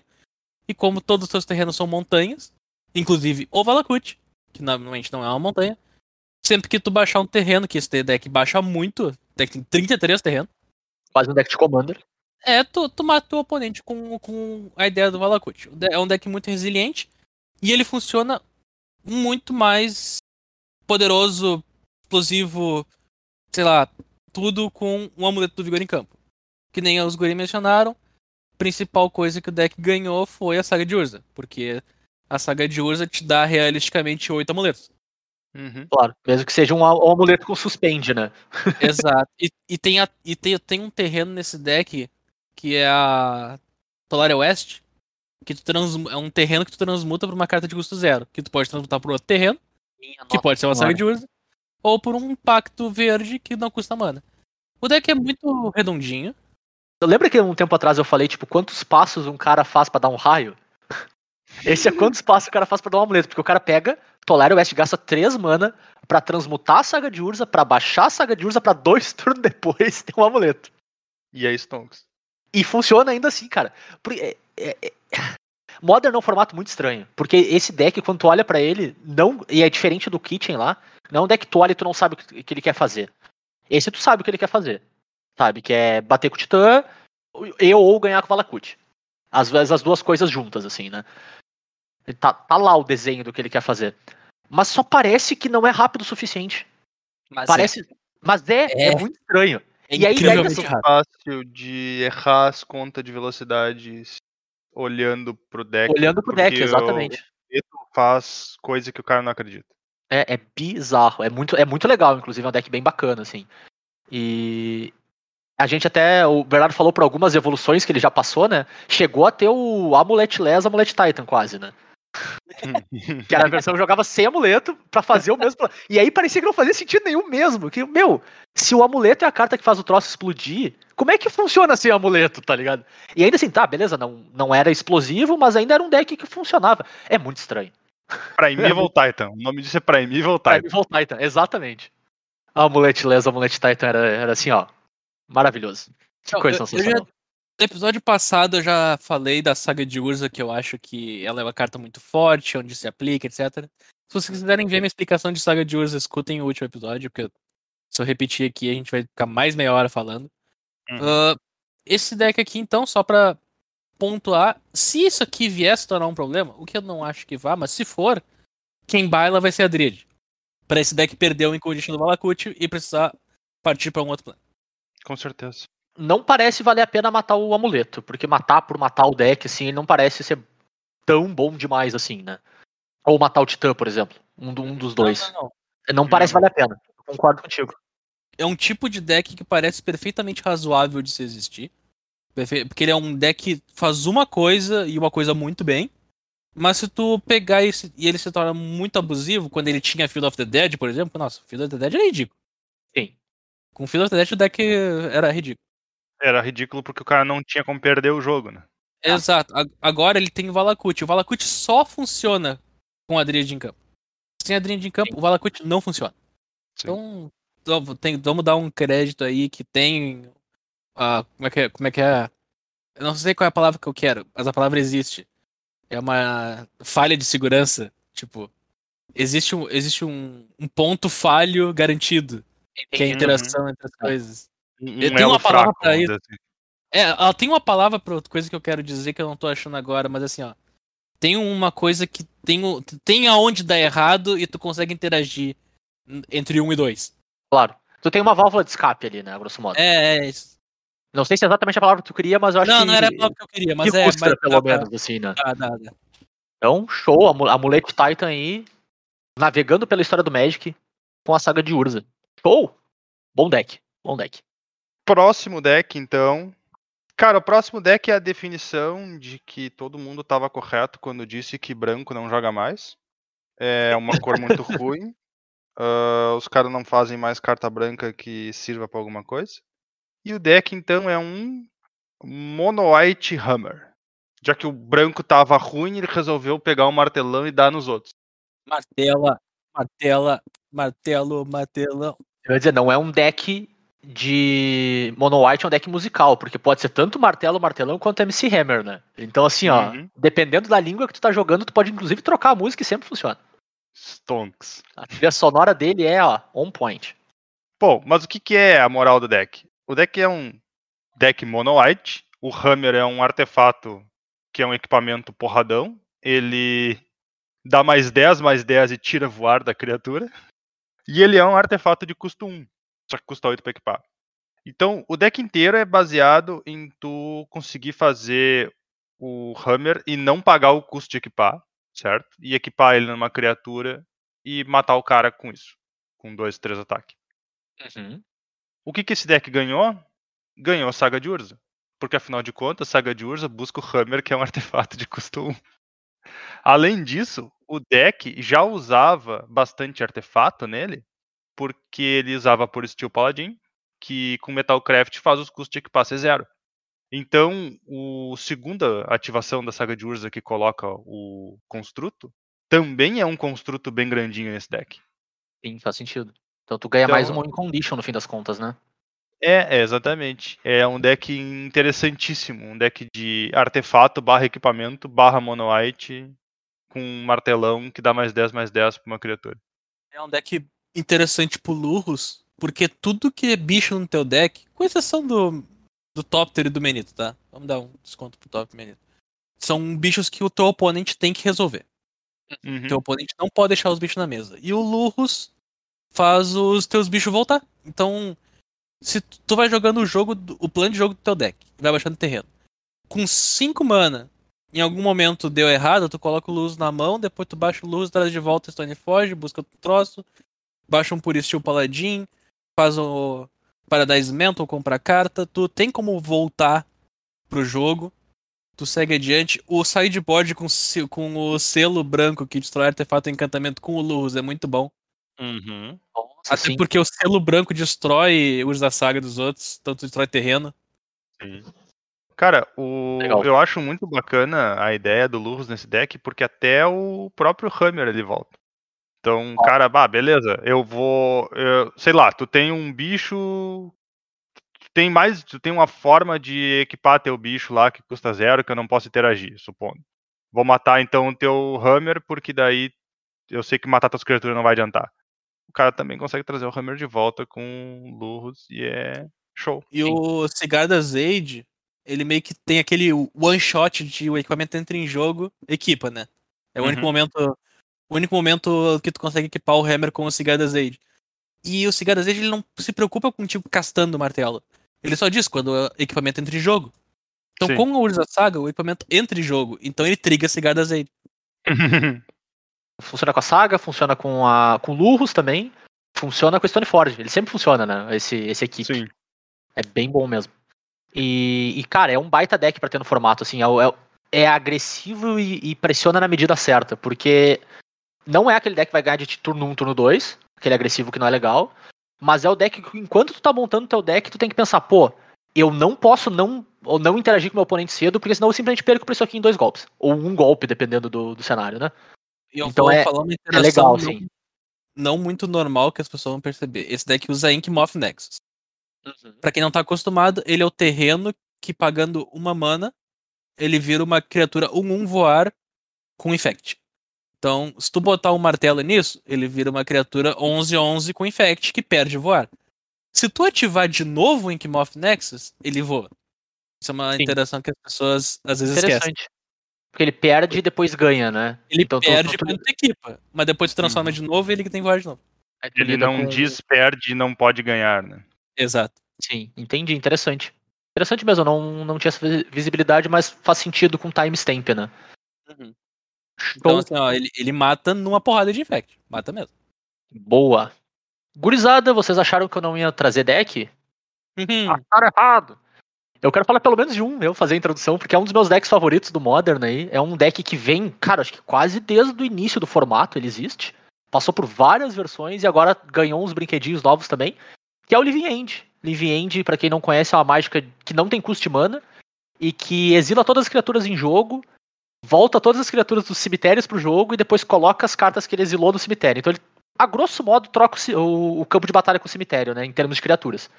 E que no Modern, ao, ao longo do tempo, funciona com mágicas de cascata, né? Então tu usa a- as mesmas mágicas de cascata que a gente já falou mais, falou mais cedo, né? Então Outburst. E aqui também ele ganhou o Shardless Agent pra te poder fazer o, o Living End pagando três manas, no fim das contas, né? Tu faz a tua mágica de cascata e tu sempre vai acertar ele porque tu não tem nenhum outro alvo possível. Alvo, né? Mas nenhuma outra carta que cairia na cascata. E tu troca o teu cemitério com, com o deck, ou, desculpa, o teu cemitério com o campo, a mesma coisa o teu oponente faz, então eventualmente tu faz uma cólera e ganha um board, que é stonks total. E, e aqui ele ganhou o Shardless Agent para mais uma versão pra fazer, uma versão melhor, porque é uma criatura também, é uma coisa que faz algo no board pra ti. Mas ele também ganhou umas criaturinhas interessantes, né, que são as, as aparições. Ele funciona super bem, porque é, tu, é uma mágica que interage com o board cedo, tu faz ela por um custo que não é o custo de mana, né? Então é uma carta que, que não vai cair na cascata nunca, vai pro teu cemitério pra voltar depois. E aí tu consegue interagir com o teu oponente um, um pouco mais, né? Então tu consegue usar a aparição preta, por exemplo, pra tirar um- uma counter spell, tirar alguma remoção relevante do oponente ou alguma win condition dele, pra dar tempo de tu ir montando o teu cemitério com as tuas criaturas que ficam, né? Que já estão aí das versões mais antigas do deck. E eventualmente tu fazer o teu Living End e, ganhar teu oponente o mais rápido possível, né? O, eu ainda acho que, pensando nisso, o Outburst é a melhor cascata que tu tem, porque tu consegue fazer Living End Instant Speed. Mas não precisa, né? Acho que o- o- os dois funcionam super bem, né? O Outburst e o Charles Agent aqui funcionam perfeitamente bem com o teu plano, né?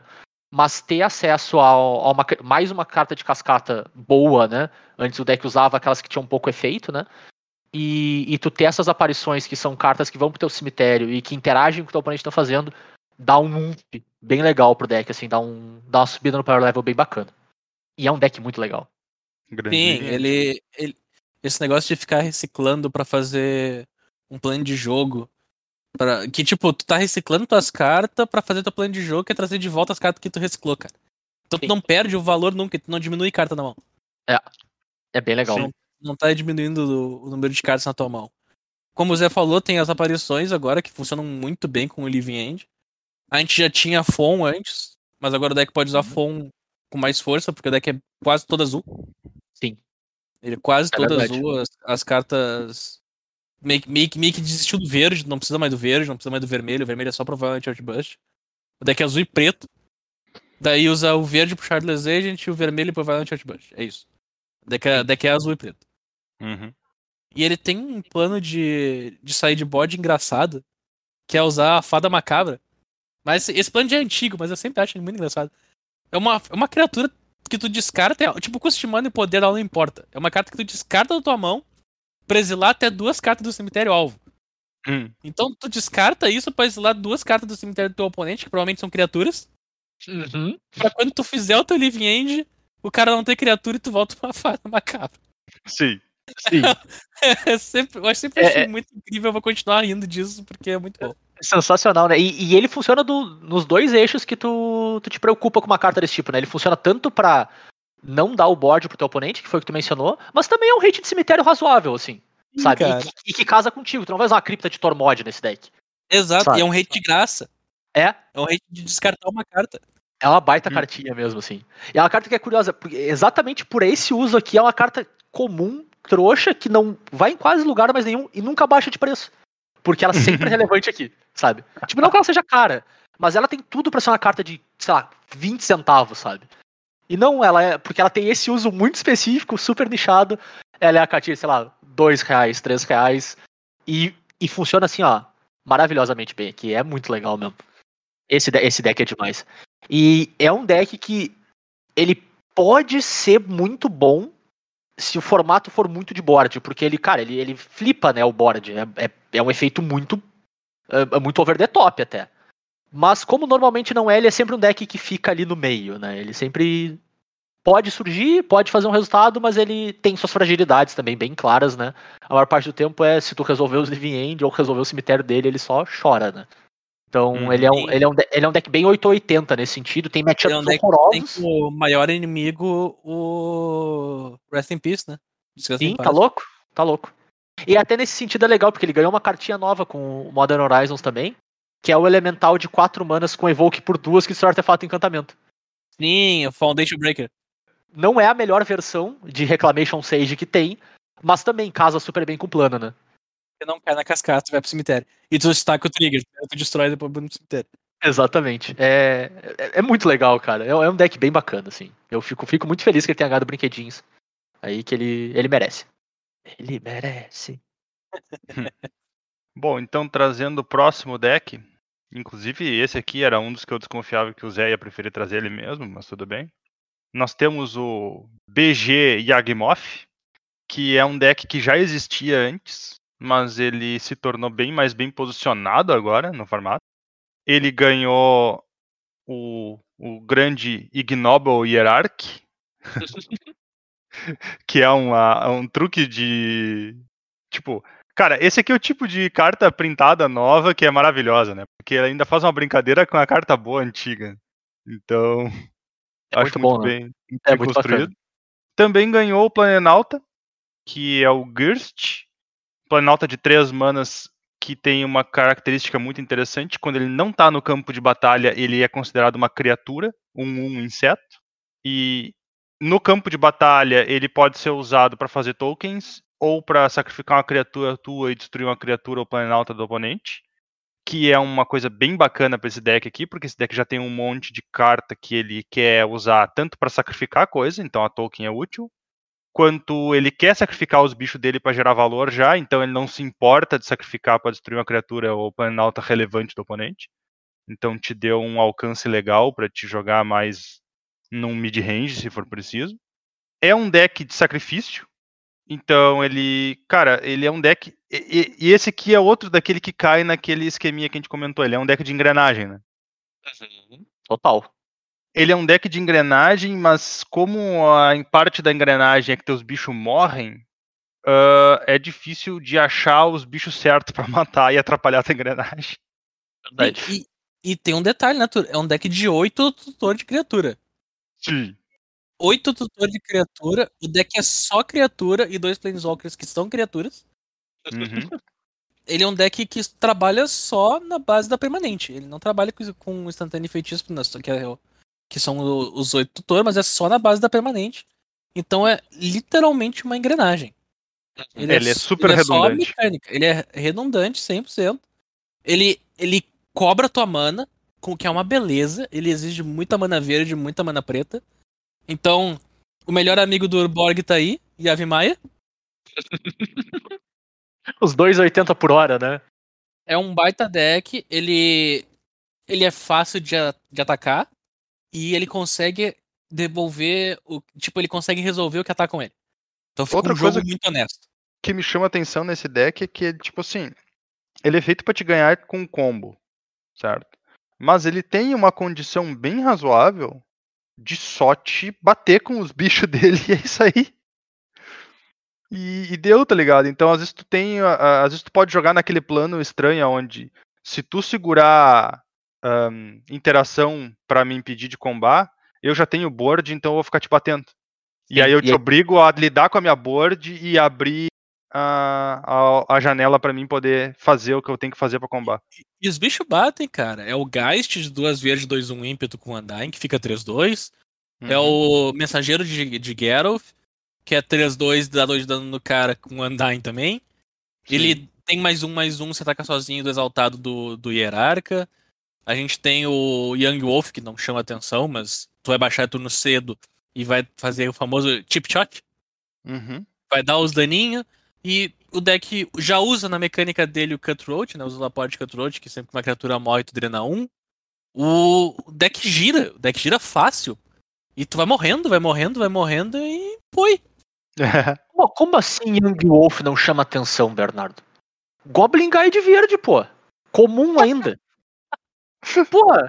O bicho é um monstro. Mas Goblin Guide não joga mais, ó. Quer dizer o Hagavan verde? Então eu diria, pode ser melhor ainda. O Kagavan verde, vai, imagina. E- e custa Imagina se a gente estivesse gravando esse episódio ao vivo, a pessoa Não, pulando cara, no patê Não, e- esganando e alguém. pensa, assim, pensa no Stonks. Esse, esse Hagavan é tão melhor que o Hagavan que ele custa menos dinheiro que a token do Hagavan ainda, né? Não é nem o Hagavan caro. Ele custa menos que o Hagavan barato. É tipo, só Você sucesso. ouviu aqui primeiro, invista em Young Wolf. Young Wolf é o- a nova Bitcoin. A gente podia ter falado pro pessoal investir no. No mensageiro de Geralt, né? Isso é verdade. Pô. Isso é verdade. Tio. Que baita carta. É. Agora ela ficou 60 vezes mais legal. Ou 60 vezes ou ela ficou 60 legal? Porque ela ficou porque ela já era uns 20 vezes legal, assim. Ela, ela- ela já era 20 legal? É, já era 20 legal. Foi é, ela era legal. muito legal. Ah tá, É. agora ela é 60 legal. 60 legal, entendi. Porque se ela ficasse 60 vezes 20 legal, minha nossa senhora, Nossa, não, não, aí beleza. aí eu- Bitcoin total, né? Dogecoin, não é nem Bitcoin, porque Bitcoin não valoriza tanto assim. Minha nossa. E. Beleza, eu acho que essa é a deixa de gente mover de deck, né?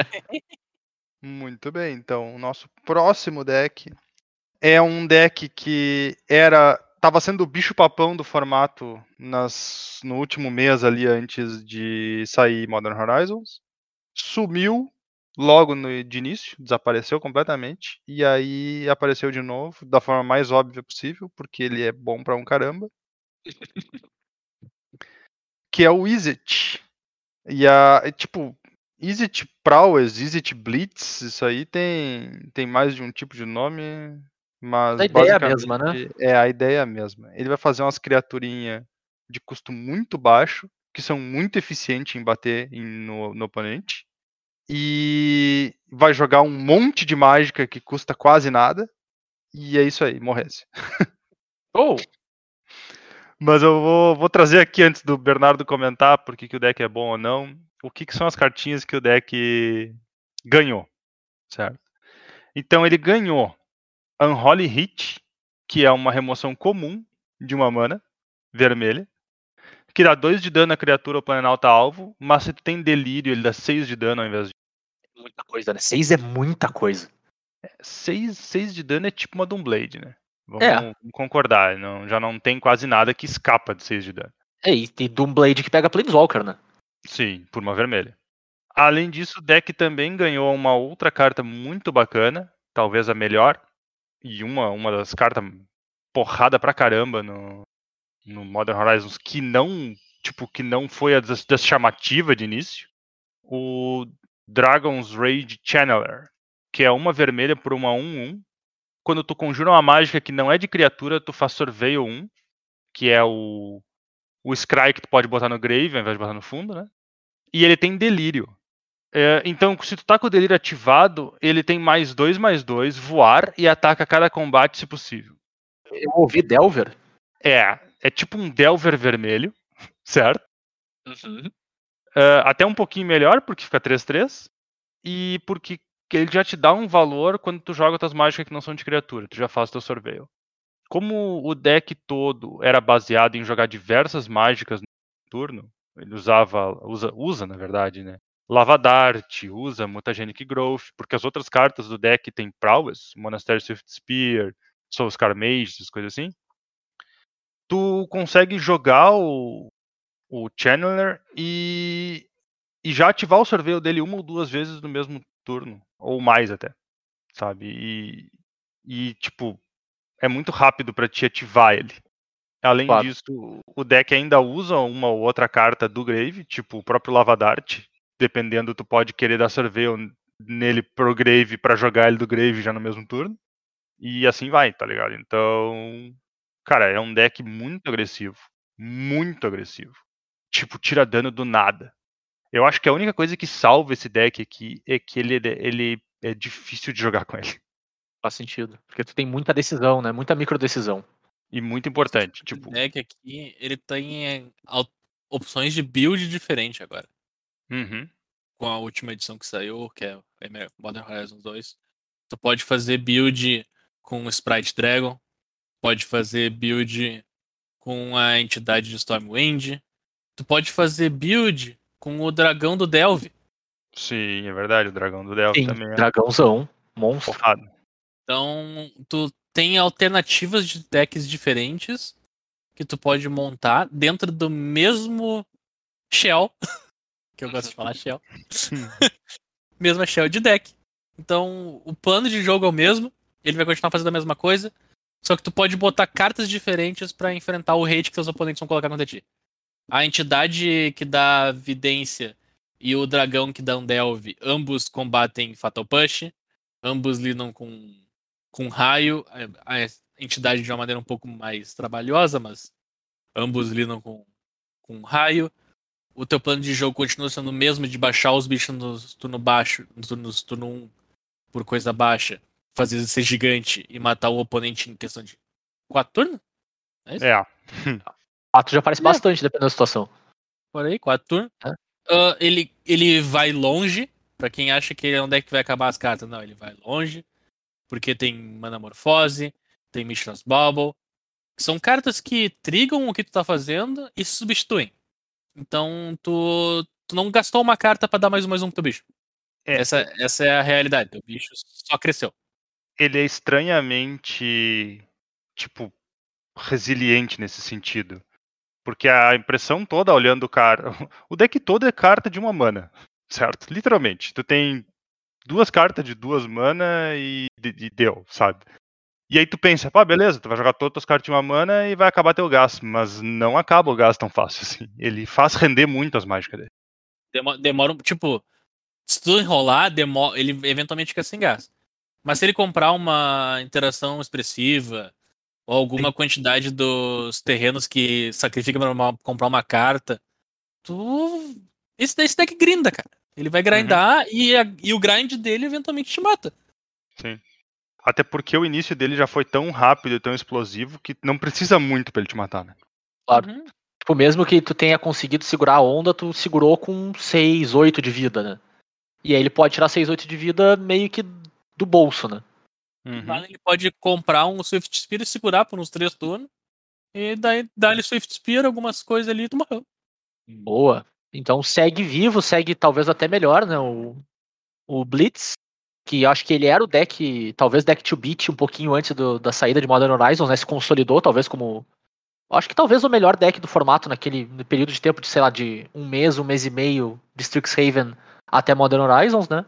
E vai seguir aparecendo, pelo menos. Com certeza ele vai vai estar nas cabeças, né? Uma das maiores reclamações que o pessoal dizia do deck de Prowess é que tu não precisava de muito esforço pra ganhar. Então, Uhum. O pessoal grinder, o pessoal grinder sempre vai dar essa reclamação, tá? Perce- Percebam que essa não é uma reclamação nossa aqui do podcast. Claro. verdade, isso é um, isso é um choro. Que os caras reclamam que os decks não têm skill necessária. Ninguém Uhum. se importa com skill necessária pra jogar deck. O deck não é melhor que o outro, porque o deck é mais complicado. O pessoal tá reclamando que o R Prowess tu podia jogar sem skill nenhuma e continuar ganhando. Que ele é um deck muito simples. Mas na realidade, tu saber as interações e saber, que nem a gente tá dizendo, grindar o jogo com um deck que teu único plano é atacar teu oponente, ex- exige saber quando usar tuas mágicas, quando não usar tuas mágicas. E é muito difícil saber quando não usar a mágica, cara.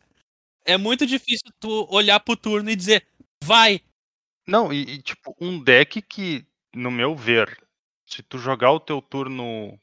Se tu jogar mal no teu turno 1 ou 2, certo? E é fácil de jogar mal no teu turno 1 ou 2, tu tem uma gama de opções.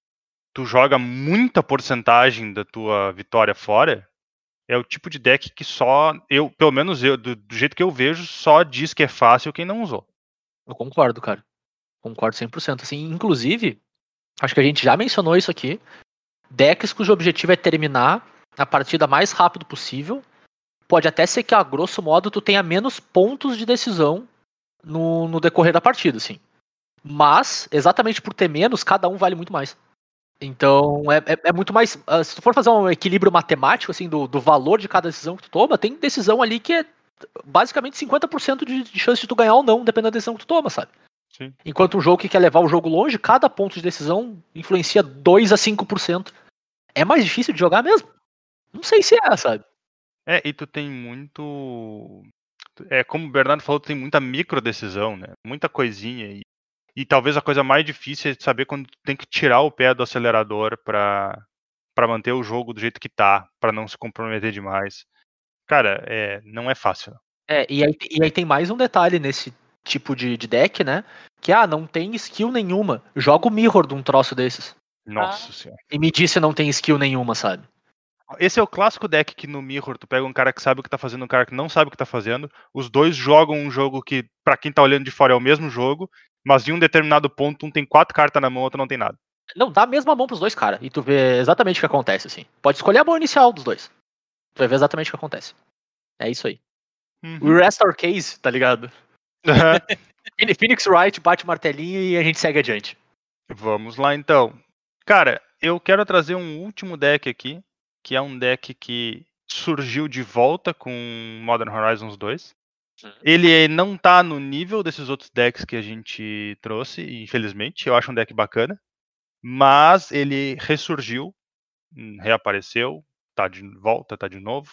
E é por causa de uma cartinha específica que saiu pra ele. Todo mundo olhou e viu que era pra ele. Então botaram nele e deu mais certo do que estava dando antes. Que é o Hardened Scales. Então, Hardened Scales era um deck que usava Hardened Scales, que é um encantamento que faz com que se, se entrar um marcador, entra mais de um, mais um, se fosse entrar um marcador uma criatura tua. E ele era um deck de marcadores que tentava ganhar do cara fazendo uma maluquice enlouquecida com o Arcbound Ravager e o Walking Ballista e outras coisas desse ti- sentido. É, é, tipo, era um deck muito, muito louco porque tu fica trocando os marcadores de um lado pro outro e quando vê tu acaba com muito mais marcador do que tu tinha antes. Qual, mas vamos lá, qual foi a carta que ele ganhou que é a carta bacana, cara? Que eu achei uma carta bem bacana, inclusive. Ele ganhou um bichinho 1-1 por uma mana com modular 1, que se uma habilidade modular de uma, de uma criatura, na verdade não de uma criatura, porque agora tem modular em coisa que não é criatura, mas se uma habilidade modular fosse ativar, ela vai colocar um marcador extra. Então, antes tu sacrificava um bichinho 1 modular, certo? Porque o deck já usava o Arcbound Worker, que é um bicho uma mana 1 modular, e ele segue usando. Então, antes tu sacrificava o Arcbound Worker por o Arcbound Ravager, tu botava um marcador no Ravager pelo, pela habilidade do Ravager de sacrificar, e mais um da- do modular do Worker. Agora o modular do Worker vai botar dois marcadores. Então, o próprio Ravager, quando você sacrifica, é uma habilidade de modular que transfere os marcadores dele para outra criatura. Então, tu bota um marcador a mais também. Então, ele acabou sendo um Hardened Scales, uma criatura que faz o mesmo efeito do Hardened Scales para mais ou menos se- 70% do deck, ou 50% do deck, sabe? É, só que funciona 20% das vezes. Nem isso. 15% das vezes. Então, 80% do tempo ele funciona 20% do tempo. É, tipo, essa, essa- habilidade funciona para uma quantidade grande de criaturas do deck, mas ela triga de. Tipo, essa habilidade vai trigar muito raramente. É, ela não tem. Tu tem muito. O deck também usava bastante artefatos que tu podia sacrificar, né? E aí esses artefatos não vão. não vão trigar essa habilidade modular. É, porque não, não é o ganhar mais um mais um do Ravager que vai trigar, não é o, o mover marca, aumentar marcador da do Hangarback Walker que vai trigar, é só quando o modular trigar que vai botar um marcador a mais dos. Ele Uhum, tá aqui mais porque ele é um segundo Arcbound Worker. Melhorado. Ele, sim, ele é um Arcbound Worker com upside. Inclusive, se tu baixar um outro Zabás, tu já triga um modular, né? Porque esse bicho é Porque ele é lendário. lendário, exatamente. E claro, né, como não podia deixar de ser, isso aqui é um deck que usa artefatos, esses artefatos custam alguns deles uma mana ou zero manas, então Saga de Urso. Uh! Outro deck que usa muito bem a Saga de Urza por causa do Carnstruct. Exatamente. Sim, e inclusive pode buscar a própria Zabaz, né? E ele ganhou um, um terreno interessante, que é um terreno com modular, uma um terreno artefato que tem modular 1. Então antes ele já tinha o terreno, aquele que tinha Graft, né? Já usava. Às vezes sim, às vezes não. Agora ele tem um terreno artefato com com habilidade que é basicamente melhor, uma versão melhor do outro pra esse aí. Agora deixa eu, eu falar por que, que eu não tinha botado Harness Kills na lista. Hum. Que essa, esse, esse aí eu não. Eu vou, vou me entregar aqui, não foi minha edição, eu não tava falando de Harness Kills nesse episódio. Uhum. Eles que colocaram. Uh, Hardness Chaos, então, ele.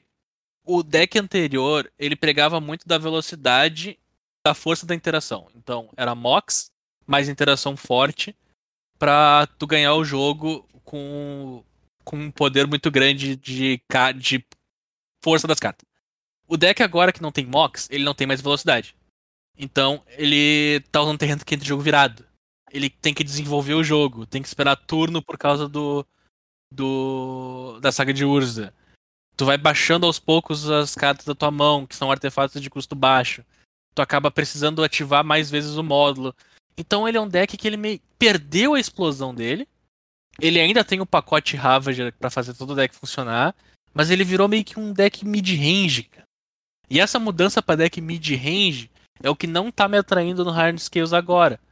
A gente já mencionou diversos decks aí que podem enfrentar ele diretamente e ganhar.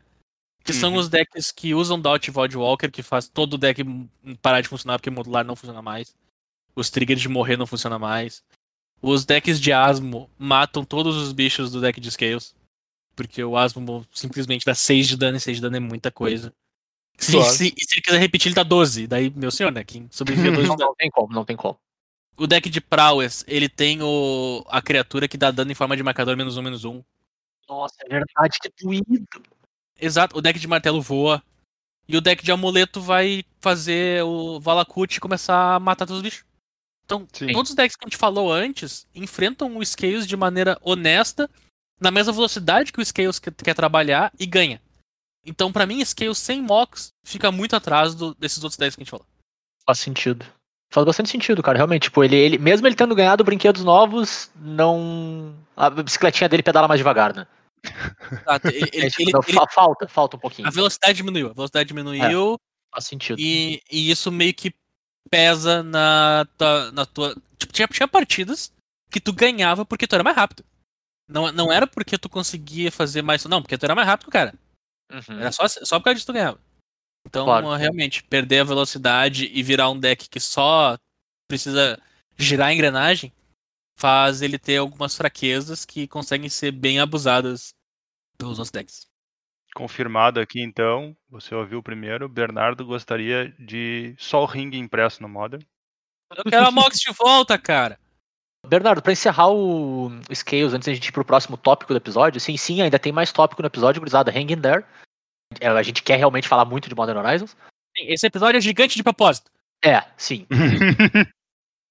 Eu quero que tu, assim, antes da gente sair mesmo, chute, assim, ó, no- na tua percepção, quantas abás já morreram no último mês, desde que saiu o Modern Horizons, quase três semanas aí, porque a pessoa que atacou com ela achou que ela tinha fly.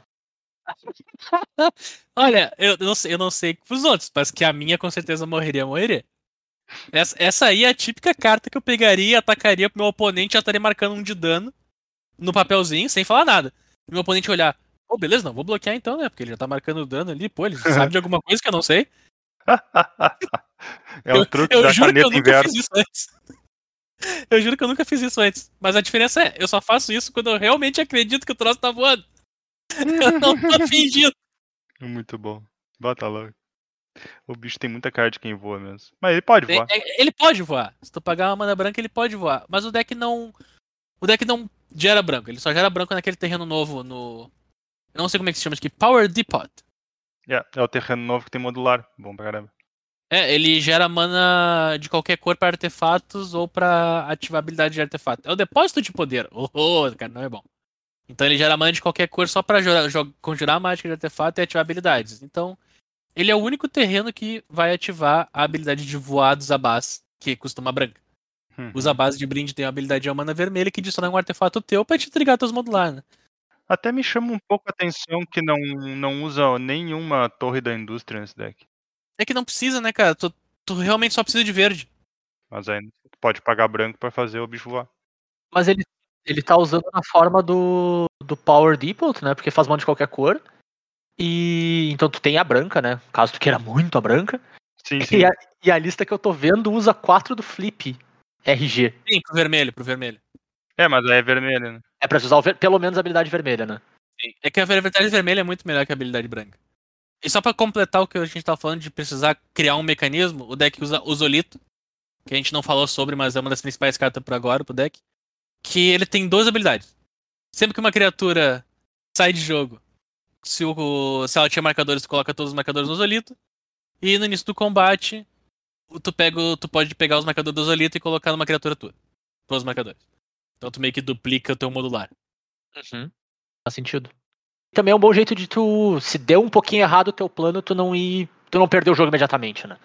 Sim, tu guarda os marcadores num lugar pra tentar de novo. Tentar de novo, exato. Eu, eu, eu gosto da ideia, assim. Tipo, é, é bem o que a gente tava falando mais cedo. Faz tu ir talvez pra um plano um pouquinho mais mid-range.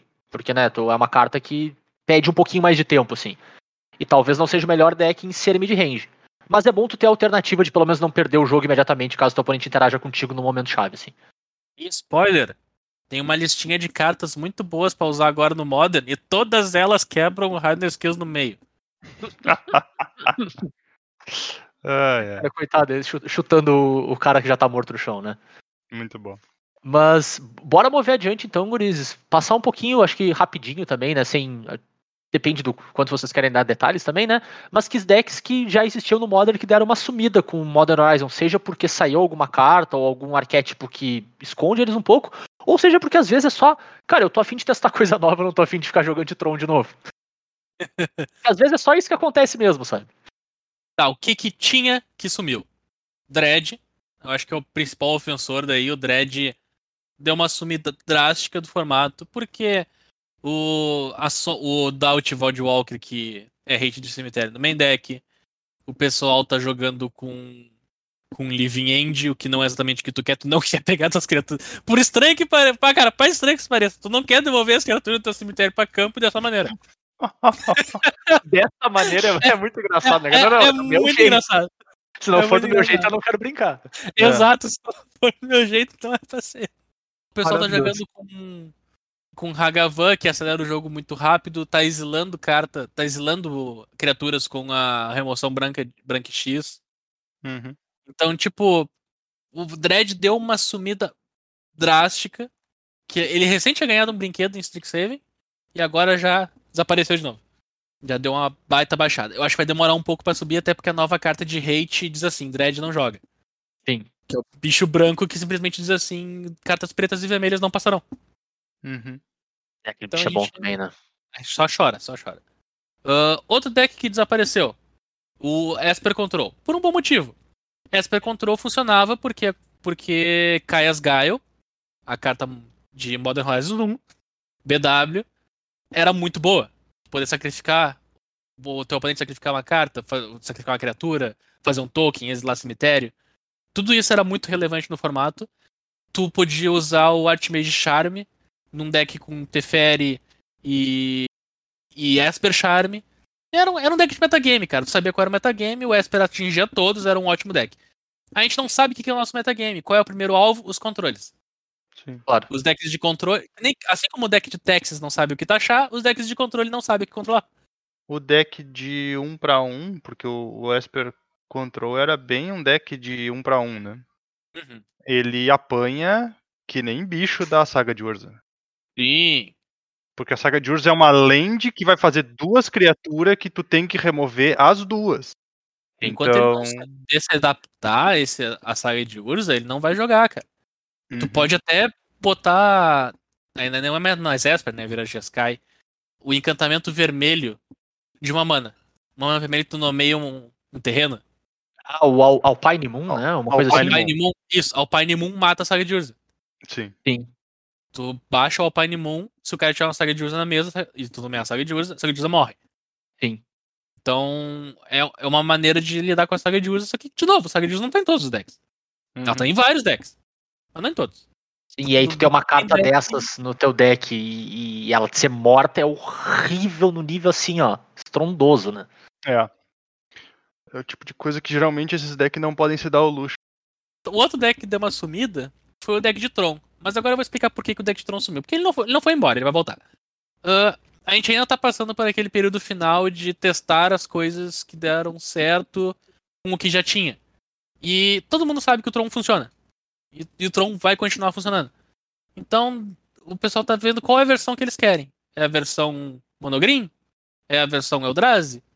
Igual, igual como o pessoal tá- tava tentando decidir o, qual, qual versão de controle usar, é qual versão de Tron usar, né, cara? Deixa o formato estabilizar um pouco e vai. Mas Tron vai continuar funcionando. Os hates de Tron podem continuar sendo printados, eles vão continuar não funcionando. E olha que tem, hein? Minha Nossa Senhora, como tem hate Tron nessa edição. Esse novo hate que diz que coisa sem, sem cor não pode. Se não castar uma coisa sem pagar a cor, ela vai ser anulada. Tá, beleza. Agora uma deck de Tron, em vez de buscar a peça que faltava, vai buscar uma Yavimaya. Maia. E agora eu tenho uma floresta. nossa senhora, sim.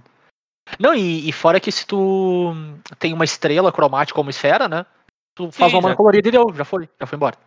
Uhum.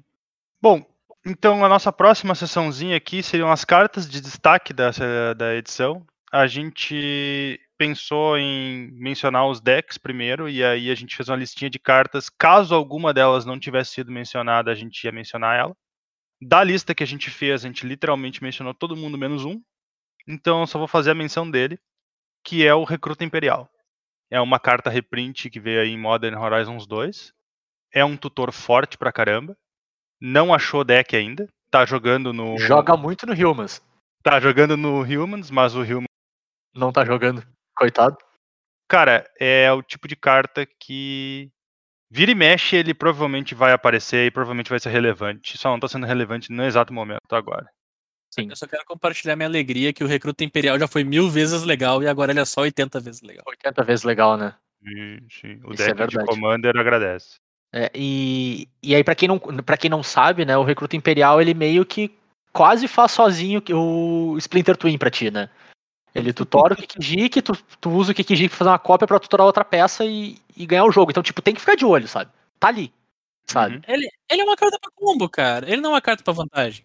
Cara, mas ah, tu sabe que eu, eu achei interessantíssimo ele no Humans, assim. É bizarro, mas faz sentido.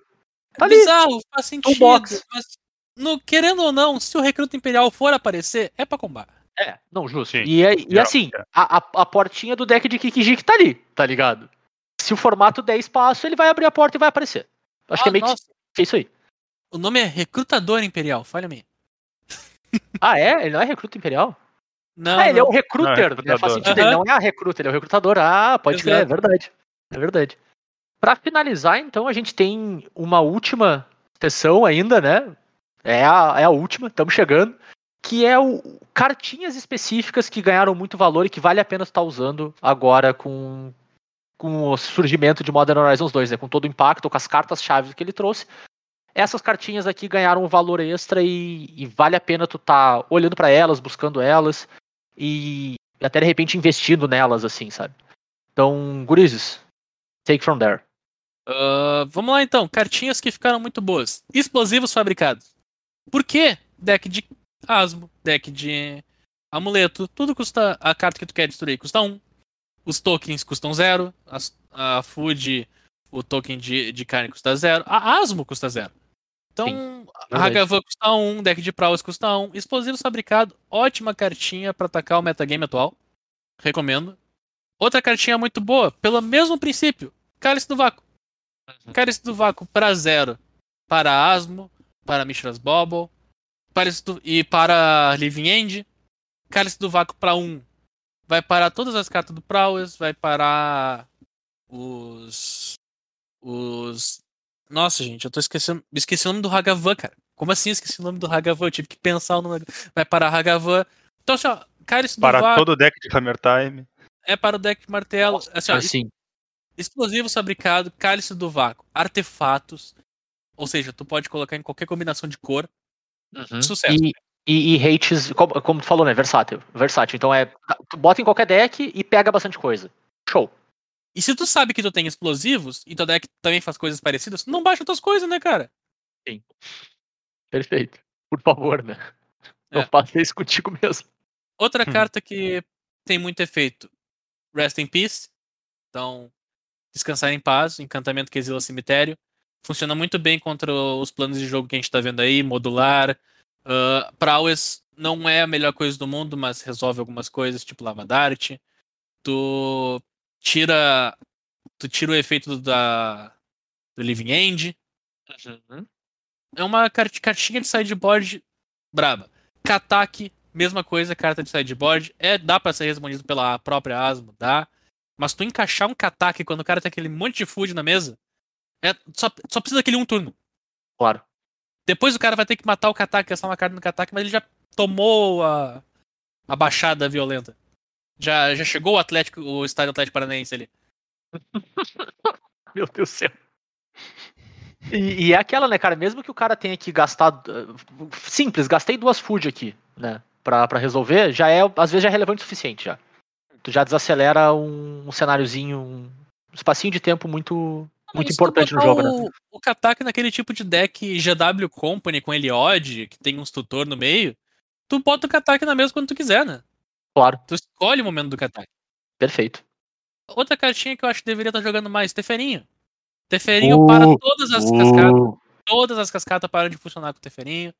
Ele, que nem eu falei mais cedo, bota o, o deck de Naya Azul Domain em. Naya Azul, Domain Zu em xeque, porque dá o bounce, tu cria o tempo. Usem mais Teferinho. Teferinho também dá pra ser exilado pra sutileza, dá pra ser exilado pra Force of Negation, pra solidão. Cara, a melhor parte pra mim do Teferinho é o argumento que ele pode ser exilado para outras coisas. melhor, melhor momento do Teferinha é quando tu tira ele de jogo, né? Uhum. Eu, eu, eu, eu apoio, eu apoio. Bu, Teferinho, fora Teferinho. Que não, não é a casa pra. Se, se você veio na minha casa pra jantar e xingar o Teferinho, você veio no lugar certo. Ah, minha. Oh, meu Deus, continuando então. Eu vou fazer um pano de prato com isso e botar no, no meu fogão. Cara, faz o, o tapetezinho pra entrada da casa. Ah, sim, só entra aqui se você xingar Teferinho. Pinga o Teferinho e ganha uma cerveja. Exatamente. Opa, vai quebrar o Zé. Seguindo adiante, então, como a gente já falou, Alpine Moon. Uma carta extremamente efetiva contra o Saga de Urza. Se você está esperando muito a Saga de Urza, Alpine Moon. Específico contra, Al- contra a Saga de Urza e Tron. Show. Funciona pros dois. Se teu deck tem problema contra isso, tá ótimo. Claro. Tu resolve dois problemas Claro, temporariamente, porque o cara sabe que existe, existe explosivos fabricados, etc, etc. Então, assim, ó, essas cartinhas que a gente falou agora são cartinhas muito boas pra enfrentar o formato. Ah, eu lembrei outra coisa que explosivos destrói. Explosivos Ó, destrói token Paimon? 4-4. Não, token Sim. 4-4 É verdade. do rinoceronte. Então, assim, ó, essas cartinhas agora, excelente carta de sideboard. Eu vou dar ênfase de novo no explosivos fabricados. O pessoal tá usando muito pouco explosivos fabricados. Deveria usar mais. Aproveita que tá barato. Já foi, caro, já foi muito caro por causa da Mox. É, não, e a última vez que o Bernardo largou uma barbada dessas de artefato que, entre aspas, custa zero foi a Mistras Bobble. Se vocês não compraram, vocês perderam. Hum, hum. Quem Então, não aí, comprou ó. 15 vezes legal não vai comprar 50. É, então fiquem ligados os explosivos fabricados aí. Fique esperto. O Bernardo, quando, quando- ele não dá muita dica de, de financeira, mas quando dá, é ali, ó. Cirúrgica. Então, cuidem, cuidem seus sideboards. Sideboards são importantes. Boa. É, não, ainda mais num formato tão. que agora tá tão aberto, tão diverso, né?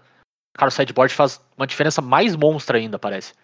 Ainda mais quando tem. Em especial essas duas primeiras, né, cara? Explosivos e Cálice do Vácuo, que, entre aspas, tu bota em qualquer deck, né? Tem que saber que se o teu deck apanha também, bom, aí talvez tu não coloque, mas. E que pegam muita coisa, sabe? Num formato tão aberto, é assim, é exatamente o tipo de carta que tu precisa mesmo. Cara, as dicas assim, ó. Excelentes, gurizada. Mandaram bem demais. É isso, gurizes. Estamos.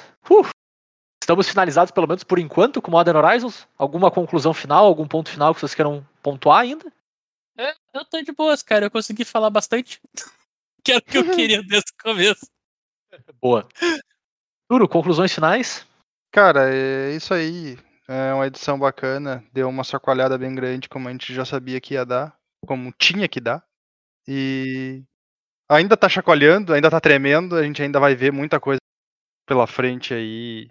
Quando vê, ainda pode aparecer um deck lá no ano que vem com uma carta que tava dormindo até lá. Nunca se sabe. Então, eu achei, no final das contas, bastante positivo. Boa. É, eu, eu vou, eu vou encerrar, então, fazendo a, a minha consideração final é que a gente vai dar um breakzinho de Modern Horizons já, Pra não entrar numa bola de neve de tipo, a gente tá sempre atrasado falando de, de edição, né? Ah, A gente começou brincando com isso, mas já saiu toda a coleção de D&D. Essa semana agora do lançamento do episódio é o launch oficial de, da edição de D&D Standard, né? Adventures on the Forgotten Realms. No Arena também, o lançamento físico é na sequência já também. Então, pra gente não ficar muito atrasado com isso e ficar falando mais de Modern Horizon, semana que vem a gente vai falar sobre a coleção de D&D, em especial Impacto Standard, porque, como a gente viu, ela é uma coleção com power level bem mais tranquilo, assim, sabe? Parece bem na linha da- das últimas que saíram lá, então, muito mais sobre o, o que a gente espera que vai ter de pa- Impacto Standard, mas com certeza a gente vai falar mais de Modern Horizons, assim, pelos próximos meses a vir aí, outros formatos que foram impactados. Cara, tem muita carta de Commander, por exemplo, que a gente não ficou tocando em Commander aqui hoje, que é muito legal. Várias são as mesmas cartas, no fim das contas, mas falar um pouco sobre as implicações ali também. E mesma coisa sobre D&D, a gente eventualmente vai falar, mas acho que semana que vem, D&D bem focado em Standard mesmo, bem vendo o que, que, o que, que tem de bacana lá. E aí, na, talvez na próxima semana a gente possa voltar com um episódio específico de Modern Horizons, ah, falando sobre, sobre mais formatos. Ou até, dependendo, se o, o Modern der uma outra reviravolta, aí a gente volta a falar de Modern também. Eu acho que é, que é importante, a gente vai ver muita reverberação, como o Matheus falou, de Modern Horizons 2 ainda por um, por um bom tempo. Assim, tem muita carta com efeito único, então a tendência é que várias delas acordem depois de um tempo também, ou que se solidifiquem mais ainda, dependendo de para onde o formato andar, né? Então, fiquem, no- fiquem. Se vocês querem mais Modern Horizons, fiquem no aguardo aí que vai vir bastante ainda sobre, sobre essa edição. A gente só vai fazer esse salto de AFR, né? No meio, para garantir que a gente não tá deixando mais uma edição para falar um pouco mais tarde, nessa que teve essa, essa questão logística. Mais uma vez, eu acho que é mais culpa da Wizards que qualquer outra coisa, porque o, o lançamento foi muito antes do físico, né? Tipo, deu, deu uma janela muito grande de tempo, né? Eu acho que foi duas semanas antes, é muito tempo. É, pra, pra, ainda mais que o pessoal tava querendo muita mudança no Modern, né? Então foi aquele. E tem, é tipo, o pessoal querendo sair do Arena pra jogar outro lugar, enfim, tem um monte de, de coisa que acelerou muito esse processo, né? Então. Enfim, acabou acontecendo, a gente não quer que aconteça de novo com DD, então a gente vai dar um, um gazinho em DD semana que vem e depois a gente vê se a gente já volta imediatamente ou volta um pouquinho mais tarde pra Modern Horizons. Certo? Então fiquem de olho aí nas, nas nossas redes sociais para atualizações em relação a isso. A gente vai ficar mandando conforme a gente for ah, lançando episódios novos. Então, enfim, vocês ficam sabendo de tudo por lá. Então procura a gente lá no arroba cóleras e dragões. Tudo junto, sem cedilha, nas mais diversas redes sociais. A gente tá no Twitter, tá no Instagram, tá no Facebook. Talvez a gente esteja um pouco menos no Instagram em breve, em breve porque o Instagram tá mudando um monte. E já não sei se faz tanto sentido pra gente, porque a gente usa o Instagram muito como vitrine de divulgação principal, porque ele é bom pra imagem, né? Mas o próprio Instagram tá mudando bastante a, os objetivos dele, assim, para virar uma coisa muito mais TikTok Kuai da vida, assim, de videozinho curto e tal, que não é para o, motivo da gente usar ele, né? Então talvez a gente acabe mudando um pouco a nossa abordagem aí, fiquem atentos, a gente vai avisando vocês conforme a gente tiver novidades em relação a isso. Talvez ele não seja mais útil pra gente no que a gente quer usar ele, né? E aí a gente tem que buscar uma ferramenta mais adequada.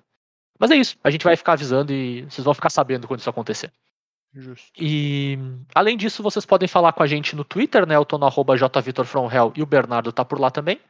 Arroba BNR underline MTG. Ou vocês podem mandar e-mail pra gente também no colerasedragões.gmail.com.